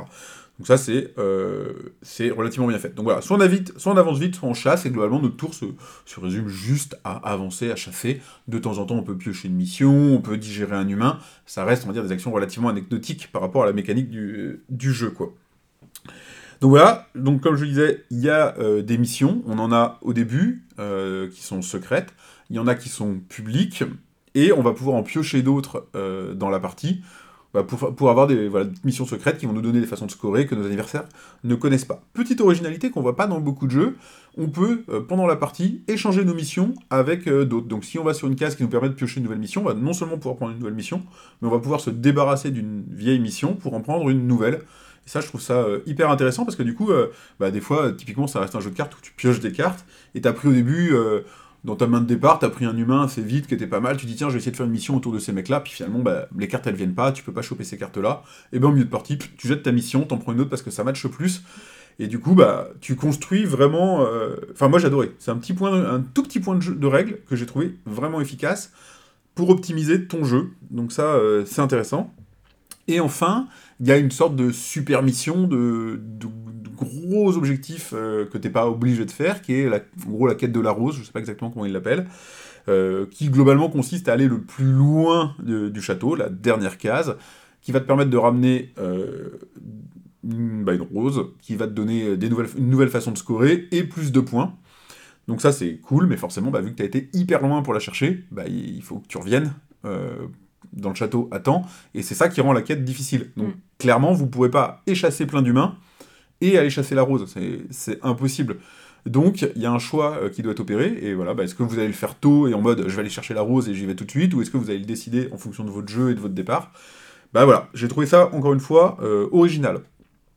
Donc quand on voit euh, tout ça, donc les missions euh, différentes, les petites missions privées, les petites missions publiques, euh, les différents types d'humains, d'animaux qu'on peut chasser, etc. Il y a plusieurs chemins aussi, une fois qu'on est sorti du château, on peut... globalement, il y a 3-4 grands itinéraires, on peut légèrement à certains endroits bifurquer, mais en général quand on est sur un itinéraire, on reste. Je trouve que c'est original, ça marche bien, ça fait un jeu qu'on n'a pas vu dans beaucoup... euh, enfin, qui n'a pas vraiment de, de similarité. Le thème, ben, au final, on y croit assez, on est là, le, le plateau, il rend bien, Oui, la l'univers est nuit, bien les vampires... euh, voilà, ça pourrait être plein d'autres univers, mais c'est pas hyper méga plaqué, et, euh, et ça marche, quoi. Puis on est là en train de manger ces humains. Et on n'est pas bloqué dans ce jeu-là, hein, jamais, parce que de toute façon, si tu peux pas avancer... Si tu pioches que des humains, n'est-ce pas Oui, mais c'est ton choix. Enfin, oui, tu peux, tu, tu peux te bloquer. Et encore, Ouais, bon, bah si tu. C'est ta faute en fait. mais après, pourquoi pas hein, Pourquoi pas dire euh, je ne vais pas m'éloigner du château et je vais piocher des humains, des humains, Oui, des oui, humains et rentrer C'est peut-être aussitôt une quoi. stratégie. ouais. Mais voilà, et ce qui est- c'est C'est pas payant parce que chaque fois que je fais ça, je perds. bah, c'est vrai que pour l'instant, de ce que j'ai vu, euh, je pense que la quête de la rose, ça reste quand même le truc euh, le plus efficace. Moi, j'ai gagné en le faisant et je crois que la partie où on avait joué, t'avais gagné en le faisant. Je pense que c'est prendre des missions. Et je pense que d'aller jusqu'à. Parce qu'on l'a pas dit, mais j'allais jusqu'à la forêt quand on chasse. Tu joues beaucoup Ouais. l'émission, tu fais pas mal de Quand points. on chasse dans la forêt, on fait plus de points quand on mange les humains. Alors, et c'est le effectivement, fait d'aller jusqu'à la Sur la première partie qu'on avait fait ensemble, je pense que tu avais gagné parce que tu avais fait beaucoup de chasse dans l'émission. Mm. Je me rappelle que j'avais beaucoup d'avance sur toi sur la piste de score. Et, euh, et ben, mais j'avais chassé au début et, et vite. Et en fait, t'es arrivé dans la forêt et en quelques chasses, tu m'as Mm. tu m'as direct rattrapé. Et effectivement, par contre, les missions, moi, je te rejoins. Moi, c'est ce que j'ai gagné la dernière partie et j'avais fait quête de la rose plus mission en mangeant très peu d'humains, mais par contre en optimisant bien toutes les missions par rapport à mes cartes. C'est ce que j'essayais de dire tout à l'heure. Et je pense que c'est euh, un des mécanismes qui, qui m'a fait gagner. Mais, euh, enfin, libre à vous d'en explorer d'autres, d'explorer d'autres chemins, etc. Et, Moi, je euh, squatte la taverne. C'est payant quand il y a que des vampires dedans. Par contre, quand il y a rien, Et puis, euh, t'as as ce côté. euh, moi, j'aime beaucoup. Enfin, tu vois, on, on parlait tout à l'heure des problématiques de course dans les jeux où, bah, en gros, euh, la fin de partie, elle arrive et euh, quelqu'un l'a déclenché et en fait, t'es bloqué. Euh, justement, moi, je me rappelle, bah, toi, t'aimes bien jouer avec le feu ou en mode, t'as mangé des humains et il faut arriver au château et t'es là, tu fais, je vais pas y arriver, je vais pas y arriver, je vais pas y arriver. Et en fait, tu peux t'en prendre qu'à toi-même parce que c'est jamais la faute d'un autre joueur, c'est vraiment que t'as été trop Mm. gourmand, t'as pris. sauf si un autre joueur t'a poussé. Oui, alors ça, euh, sur la ligne d'arrivée, on l'a vu, on le voit dans le château, mais sur la ligne d'arrivée euh, même, parce que voilà, si vous tombez sur la même case d'un autre joueur, vous pouvez décider de le décaler d'une case. Donc voilà, il y a des petits, mécanismes comme ça. Mais voilà, euh, c'est pas le jeu qui vous frustre, c'est pas les adversaires qui vous bloquent, c'est vraiment... parce que finalement, l'interaction ne se fait que dans la chasse, où euh, quelqu'un va chasser la- bah, le personnage dont tu avais besoin, que tu voulais prendre, et du coup, tu vas te dire, ah, il est peut-être en train de faire la même mission que moi, auquel cas, est-ce que je le bats, est-ce qu'il me bat, est-ce qu'il faudrait pas que je change de mission, etc. Quoi. Ça dépend aussi de tes familiers, parce que tu as des familiers, moi j'en ai eu, où je gagnais des points en fonction de mon interaction avec Sarah. Par exemple, la pousser, faire exprès de la pousser, ça Oui, a pas mal de points, des choses comme Mais ça. c'est- ça, ça des petites missions, mais Mm, c'est pas un gros jeu d'interaction. Donc voilà. Donc, euh, conclusion, j'ai vraiment bien aimé. Euh, j'ai vraiment pas de reproche à lui faire. Je le trouve euh, original dans ses mécanismes. Je le trouve sympa dans son édition, les graphismes, les cartes, un petit peu, un petit peu tout ça. Je trouve que voilà, le, thème marche. Les illus sont sympas. C'est hyper simple à prendre en main. Ça s'explique quand même vite et on joue vite. Il n'y a pas de, de grosses difficultés. Et puis avec, avec cette... euh, voilà, c'est entre toutes les missions, toute les, la façon de scorer, si on va chercher la rose, si on mange des humains, etc., etc., euh, bah, vous pouvez rejouer en fait. Euh, assez aisément, même avec les mêmes joueurs. Je pense qu'il il va offrir une bonne rejouabilité. Et il reste en plus bah, voilà, dans un format... euh, on le disait tout à l'heure, autant j'adore les gros jeux, autant j'arrive pas à les sortir. Là, on est sur quelque chose qui a une belle profondeur, qui est C'est un, un juste milieu, je trouve. Ouais, voilà, c'est c'est vraiment, il a une belle profondeur, et il est contenu dans une heure, parce que, voilà, même si on fait plein de trucs, de toute façon, c'est 15 tours, il faut être rentré avant la nuit, donc tu sais que le jeu, il va pas s'éterniser. Donc, euh, donc voilà. Donc c'était euh, The Hunger, donc je le conseille euh, largement.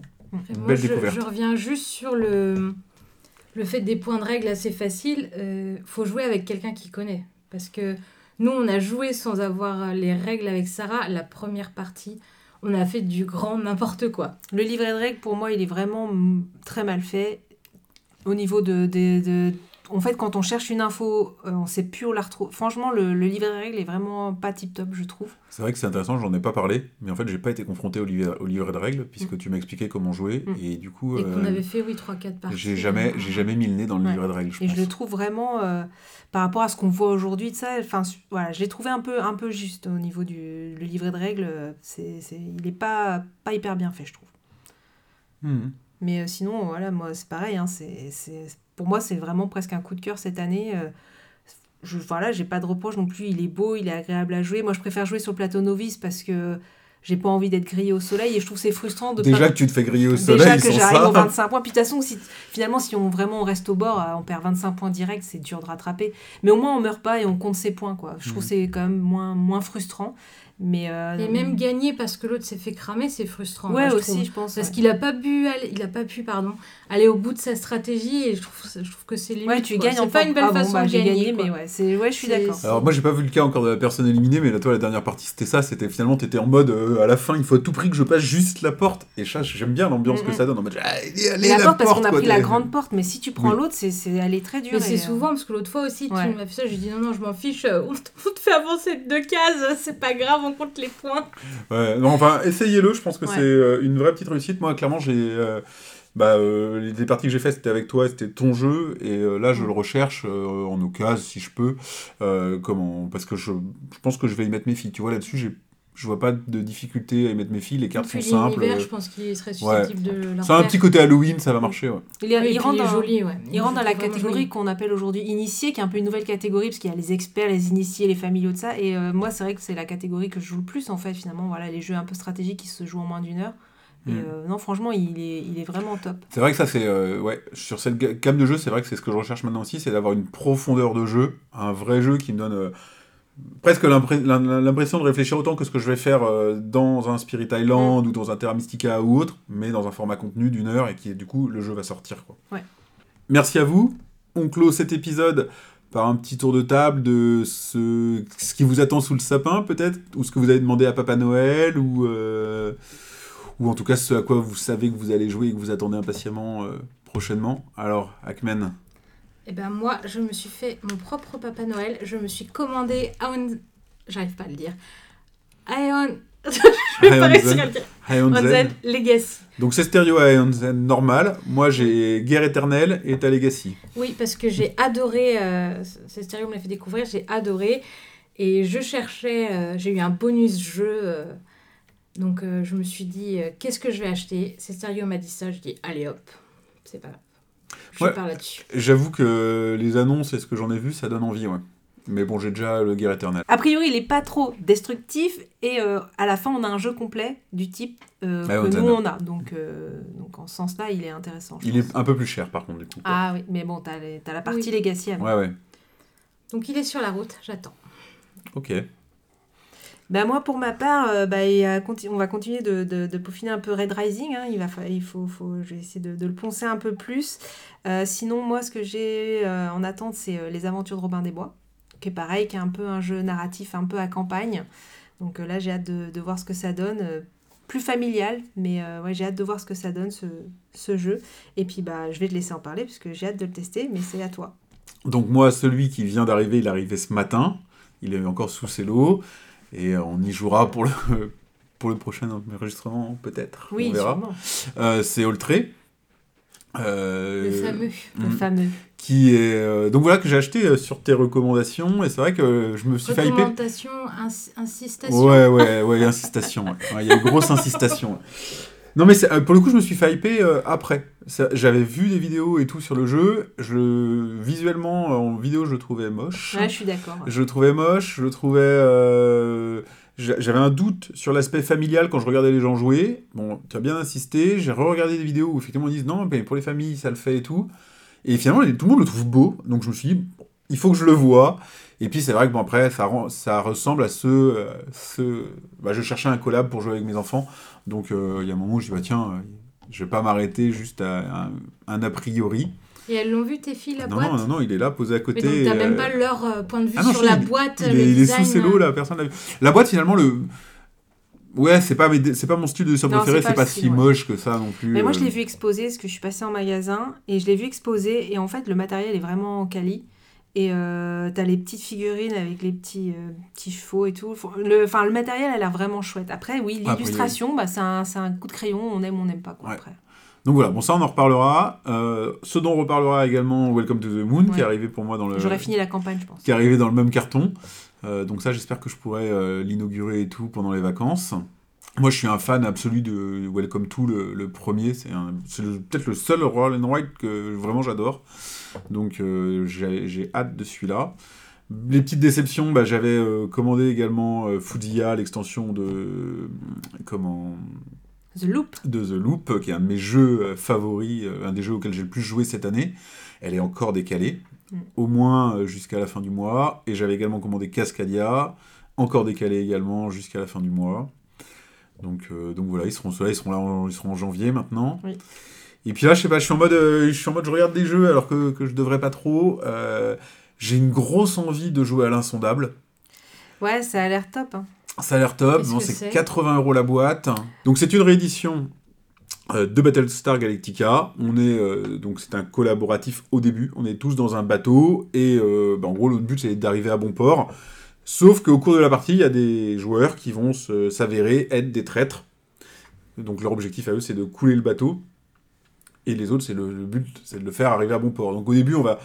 Les gens, ce que j'ai bien compris, hein, les, joueurs au début vont jouer de façon collaborative dans un objectif de faire avancer le bateau. Et il y a un événement au milieu de partie qui va ré- révéler à certains qu'ils sont des traîtres et que du coup, euh, ils vont devoir empêcher les autres d'arriver. Et ce qui est assez fun, euh, notamment, c'est que bah, en fait, au début de partie, tu veux que le bateau avance puisque tu sais pas si tu vas être gentil ou méchant. Donc faut pas être faut pas être méchant parce que si tu deviens, si tu restes gentil, bah t'arriveras pas à terme. Mais si t'es trop gentil et que t'es méchant, bah tu te mets en difficulté pour plus tard. Donc t'as un équilibre qui se fait comme ça. Et a priori, ben voilà, ça a l'air d'être quand même toute une expérience. Ça a l'air d'être une belle expédition, une grosse boîte assez chère, 80 euros. Mais Des qui a- figurines. Ouais, des figurines qui ont l'air chouettes. Je suis pas du tout figurine, mais là elles ont l'air- elles ont l'air assez sympas. Euh, a priori, par contre, l'édition est pas nickel, euh, pas parfaite. Donc, euh, donc j'hésite, ouais, j'hésite à lâcher. Et puis voilà, alors tout à l'heure on parlait des gros jeux impossibles à sortir. On est euh, sur un jeu qui est recommandé à 5, c'est pas évident de réunir Oui, ce 5 que tu joueurs. Ouais. Et, euh, comment... et pour des parties de 3-4 heures, Ouais. euh, c'est clairement pas évident. Alors là, c'est carrément, est-ce qu'on met 80 balles dans un jeu qui risque de sortir une fois ou deux, quoi? Moi, ce qui m'inquiète, c'est plutôt semi-collaboratif en 3 heures. Donc, là, tu te bats pendant une heure et demie. Là, t'as le trait qui arrive et puis tu fais mince, mais en fait, je me suis battue pour. C'est toujours le problème, c'est de savoir. Voilà, on passe 3 heures. Alors oui, c'est peut-être un, un moment unique et une super expérience, mais c'est vrai que tu te dis. euh, Pourquoi En un une heure, tu peux faire des jeux avec un traître et- C'est que t'as pas de rejouabilité Euh, derrière. Si, si, si, Battlestar mais- Galactica, c'est euh, c'est un des meilleurs jeux. euh, Enfin, il a une très très grosse répute. Il a fait l'adolescence de beaucoup de joueurs, en fait. Mm. Donc c'est une grosse réédition, quand même, quoi. Et là, les premiers retours sur l'insondable, c'est à peu près la même. Enfin, les gens Mhm. qui ont joué, à- qui étaient fans de Battlestar Galactica, ils, a priori, euh, Ouais. restent Donc, ouais, fans de l'insondable. Là, j'ai une grosse hésitation. Alors, à moins que je le vois, euh, même d'occasion, il sera à 60 euros, je sais pas. euh, ou l'acheter en sachant qu'il va être vendu, peut-être. Des fois, il faut louer. hein. Il y a, il y a un Ouais. nouveau, il y a des nouveaux euh, systèmes maintenant euh, de location. Peut-être ça peut valoir Ouais, le coup pas de une louer mauvaise pour une soirée. hein. C'est pas une mauvaise idée. Donc, euh, donc voilà, il y a euh, toujours, j'ai toujours la même hésitation sur Fragment euh, de Théo Rivière, avec ce jeu de rôle accessible qui est une chose dont on parle beaucoup depuis longtemps, de- de- en tout cas parmi mes potes, de dire tiens, on se remettrait bien au, jeu de rôle, mais personne n'a le temps ni de préparer des scénarios, ni de masteriser, ni quoi que ce soit. Et là, il sort un jeu de rôle sans maître de jeu, sans préparation, donc ça c'est Pas eu ça- de retour pour l'instant. ça coche hein. plein de cases. Alors les parties filmées, les gens s'éclatent, mais euh, mais il n'y a pas d'objectif. Donc Mm. euh, t'arrêtes la partie, bah voilà, l'histoire est terminée. Alors du coup, j'hésite aussi à voir. Et il est pas, on ne trouve pas d'occasion non plus encore pour l'instant. Bah, il est Donc voilà. trop, trop neuf. Mais c'est ca- je rajoute, euh, il y a Canopé qui me plaît bien, un petit jeu à deux euh, avec euh, un système de, de, de, de piles et on va choisir des piles pour former un peu euh, sa forêt avec des petites euh, actions. Celui-là, on des- sent qu'il va être dans la commande de janvier. C'est possible. Peut-être pas, pas janvier. a glissé dans la mienne. Peut-être pas janvier même. Sauf que je me Peut-être bientôt. plus nom. On verra, on verra. Euh, merci à vous. Vous pouvez retrouver le podcast sur toutes les plateformes de podcast habituelles euh, Spotify, Deezer, euh, Podcast Addict, etc. Comme j'ai dit au milieu du podcast, si vous êtes d'accord, pas d'accord, si vous voulez approfondir un sujet avec nous, bah, on est sur Discord. On sera super content d'en discuter avec vous. Alors venez nous y rejoindre. Le lien est dans la description. Et du coup, on se retrouve peut-être bientôt pour. euh, sûrement, il y aura d'autres podcasts podcasts jeux avant. Là, je sens qu'on va. Mais on a beaucoup de choses on à a dire. beaucoup de choses à dire. Donc, euh, à bientôt. Salut Salut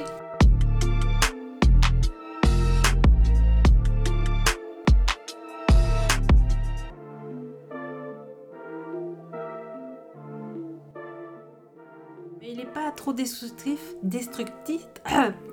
il est tard. Destructif. J'arrive pas. Destructif. Reprends, On s'échange mots. Destructif, reprends.